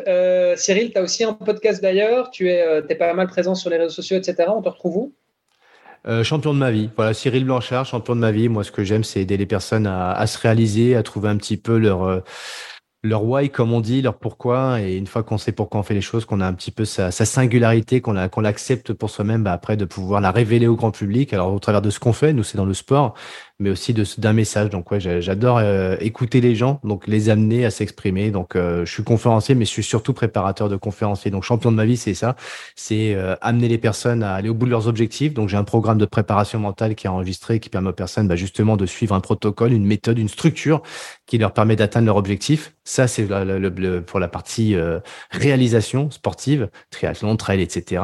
Dans ces sports qui réclament, requièrent un peu de un peu de discipline, comme on le disait. Et puis à côté, bah voilà, une fois qu'on a réalisé un petit peu ces objectifs, bah, de pouvoir les partager aussi. Et pour le coup, euh, tous autant que nous sommes, sportifs ou pas d'ailleurs, on a tous une singularité, a un message à transmettre aux autres. Et ça, quand on est sportif, qu'on est sollicité, euh, souvent on nous dit bah tiens tes victoires, tes machins, etc. ou tes médailles souvent, hein, parce que d'ailleurs on va plutôt aller chercher les succès, euh, les personnes qui ramènent des médailles. Mais moi j'aime bien aussi mettre en avant des sportifs qui sont moins connus parce que leur discipline n'est pas connue. En endurance c'est pas très connu, donc justement parler de sports qu'on connaît pas tellement. Et pourquoi? Parce que ces personnes qui sont dans ces sports-là globalement, en général en tout cas, ont à côté bah, la nécessité de, de faire d'autres choses. Et pour le coup, bah, c'est des sources d'inspiration parce que quand on est sportif engagé dans l'olympisme euh, ou pas, hein, d'ailleurs, euh, dans, dans, sa discipline en tout cas, euh, quand à côté on a une vie entrepreneuriale et une vie familiale, souvent les gens se disent mais comment il peut le faire? Bah voilà, c'est ce qui nous révèle et qui nous partage sur le, le podcast Champion de ma vie. Ok, excellent. Bah écoute, on va, on va écouter ça. On te retrouve champion de ma vie du coup. Un grand merci Cyril et bah écoute, à très bientôt. Au plaisir, à très bientôt. Merci d'avoir écouté cet épisode jusqu'au bout. N'oubliez pas de rejoindre notre groupe Facebook pour discuter avec les invités, commenter et poser vos questions. Et Olivier et moi, nous vous répondrons dans un prochain épisode. À la semaine prochaine. Salut les sportifs.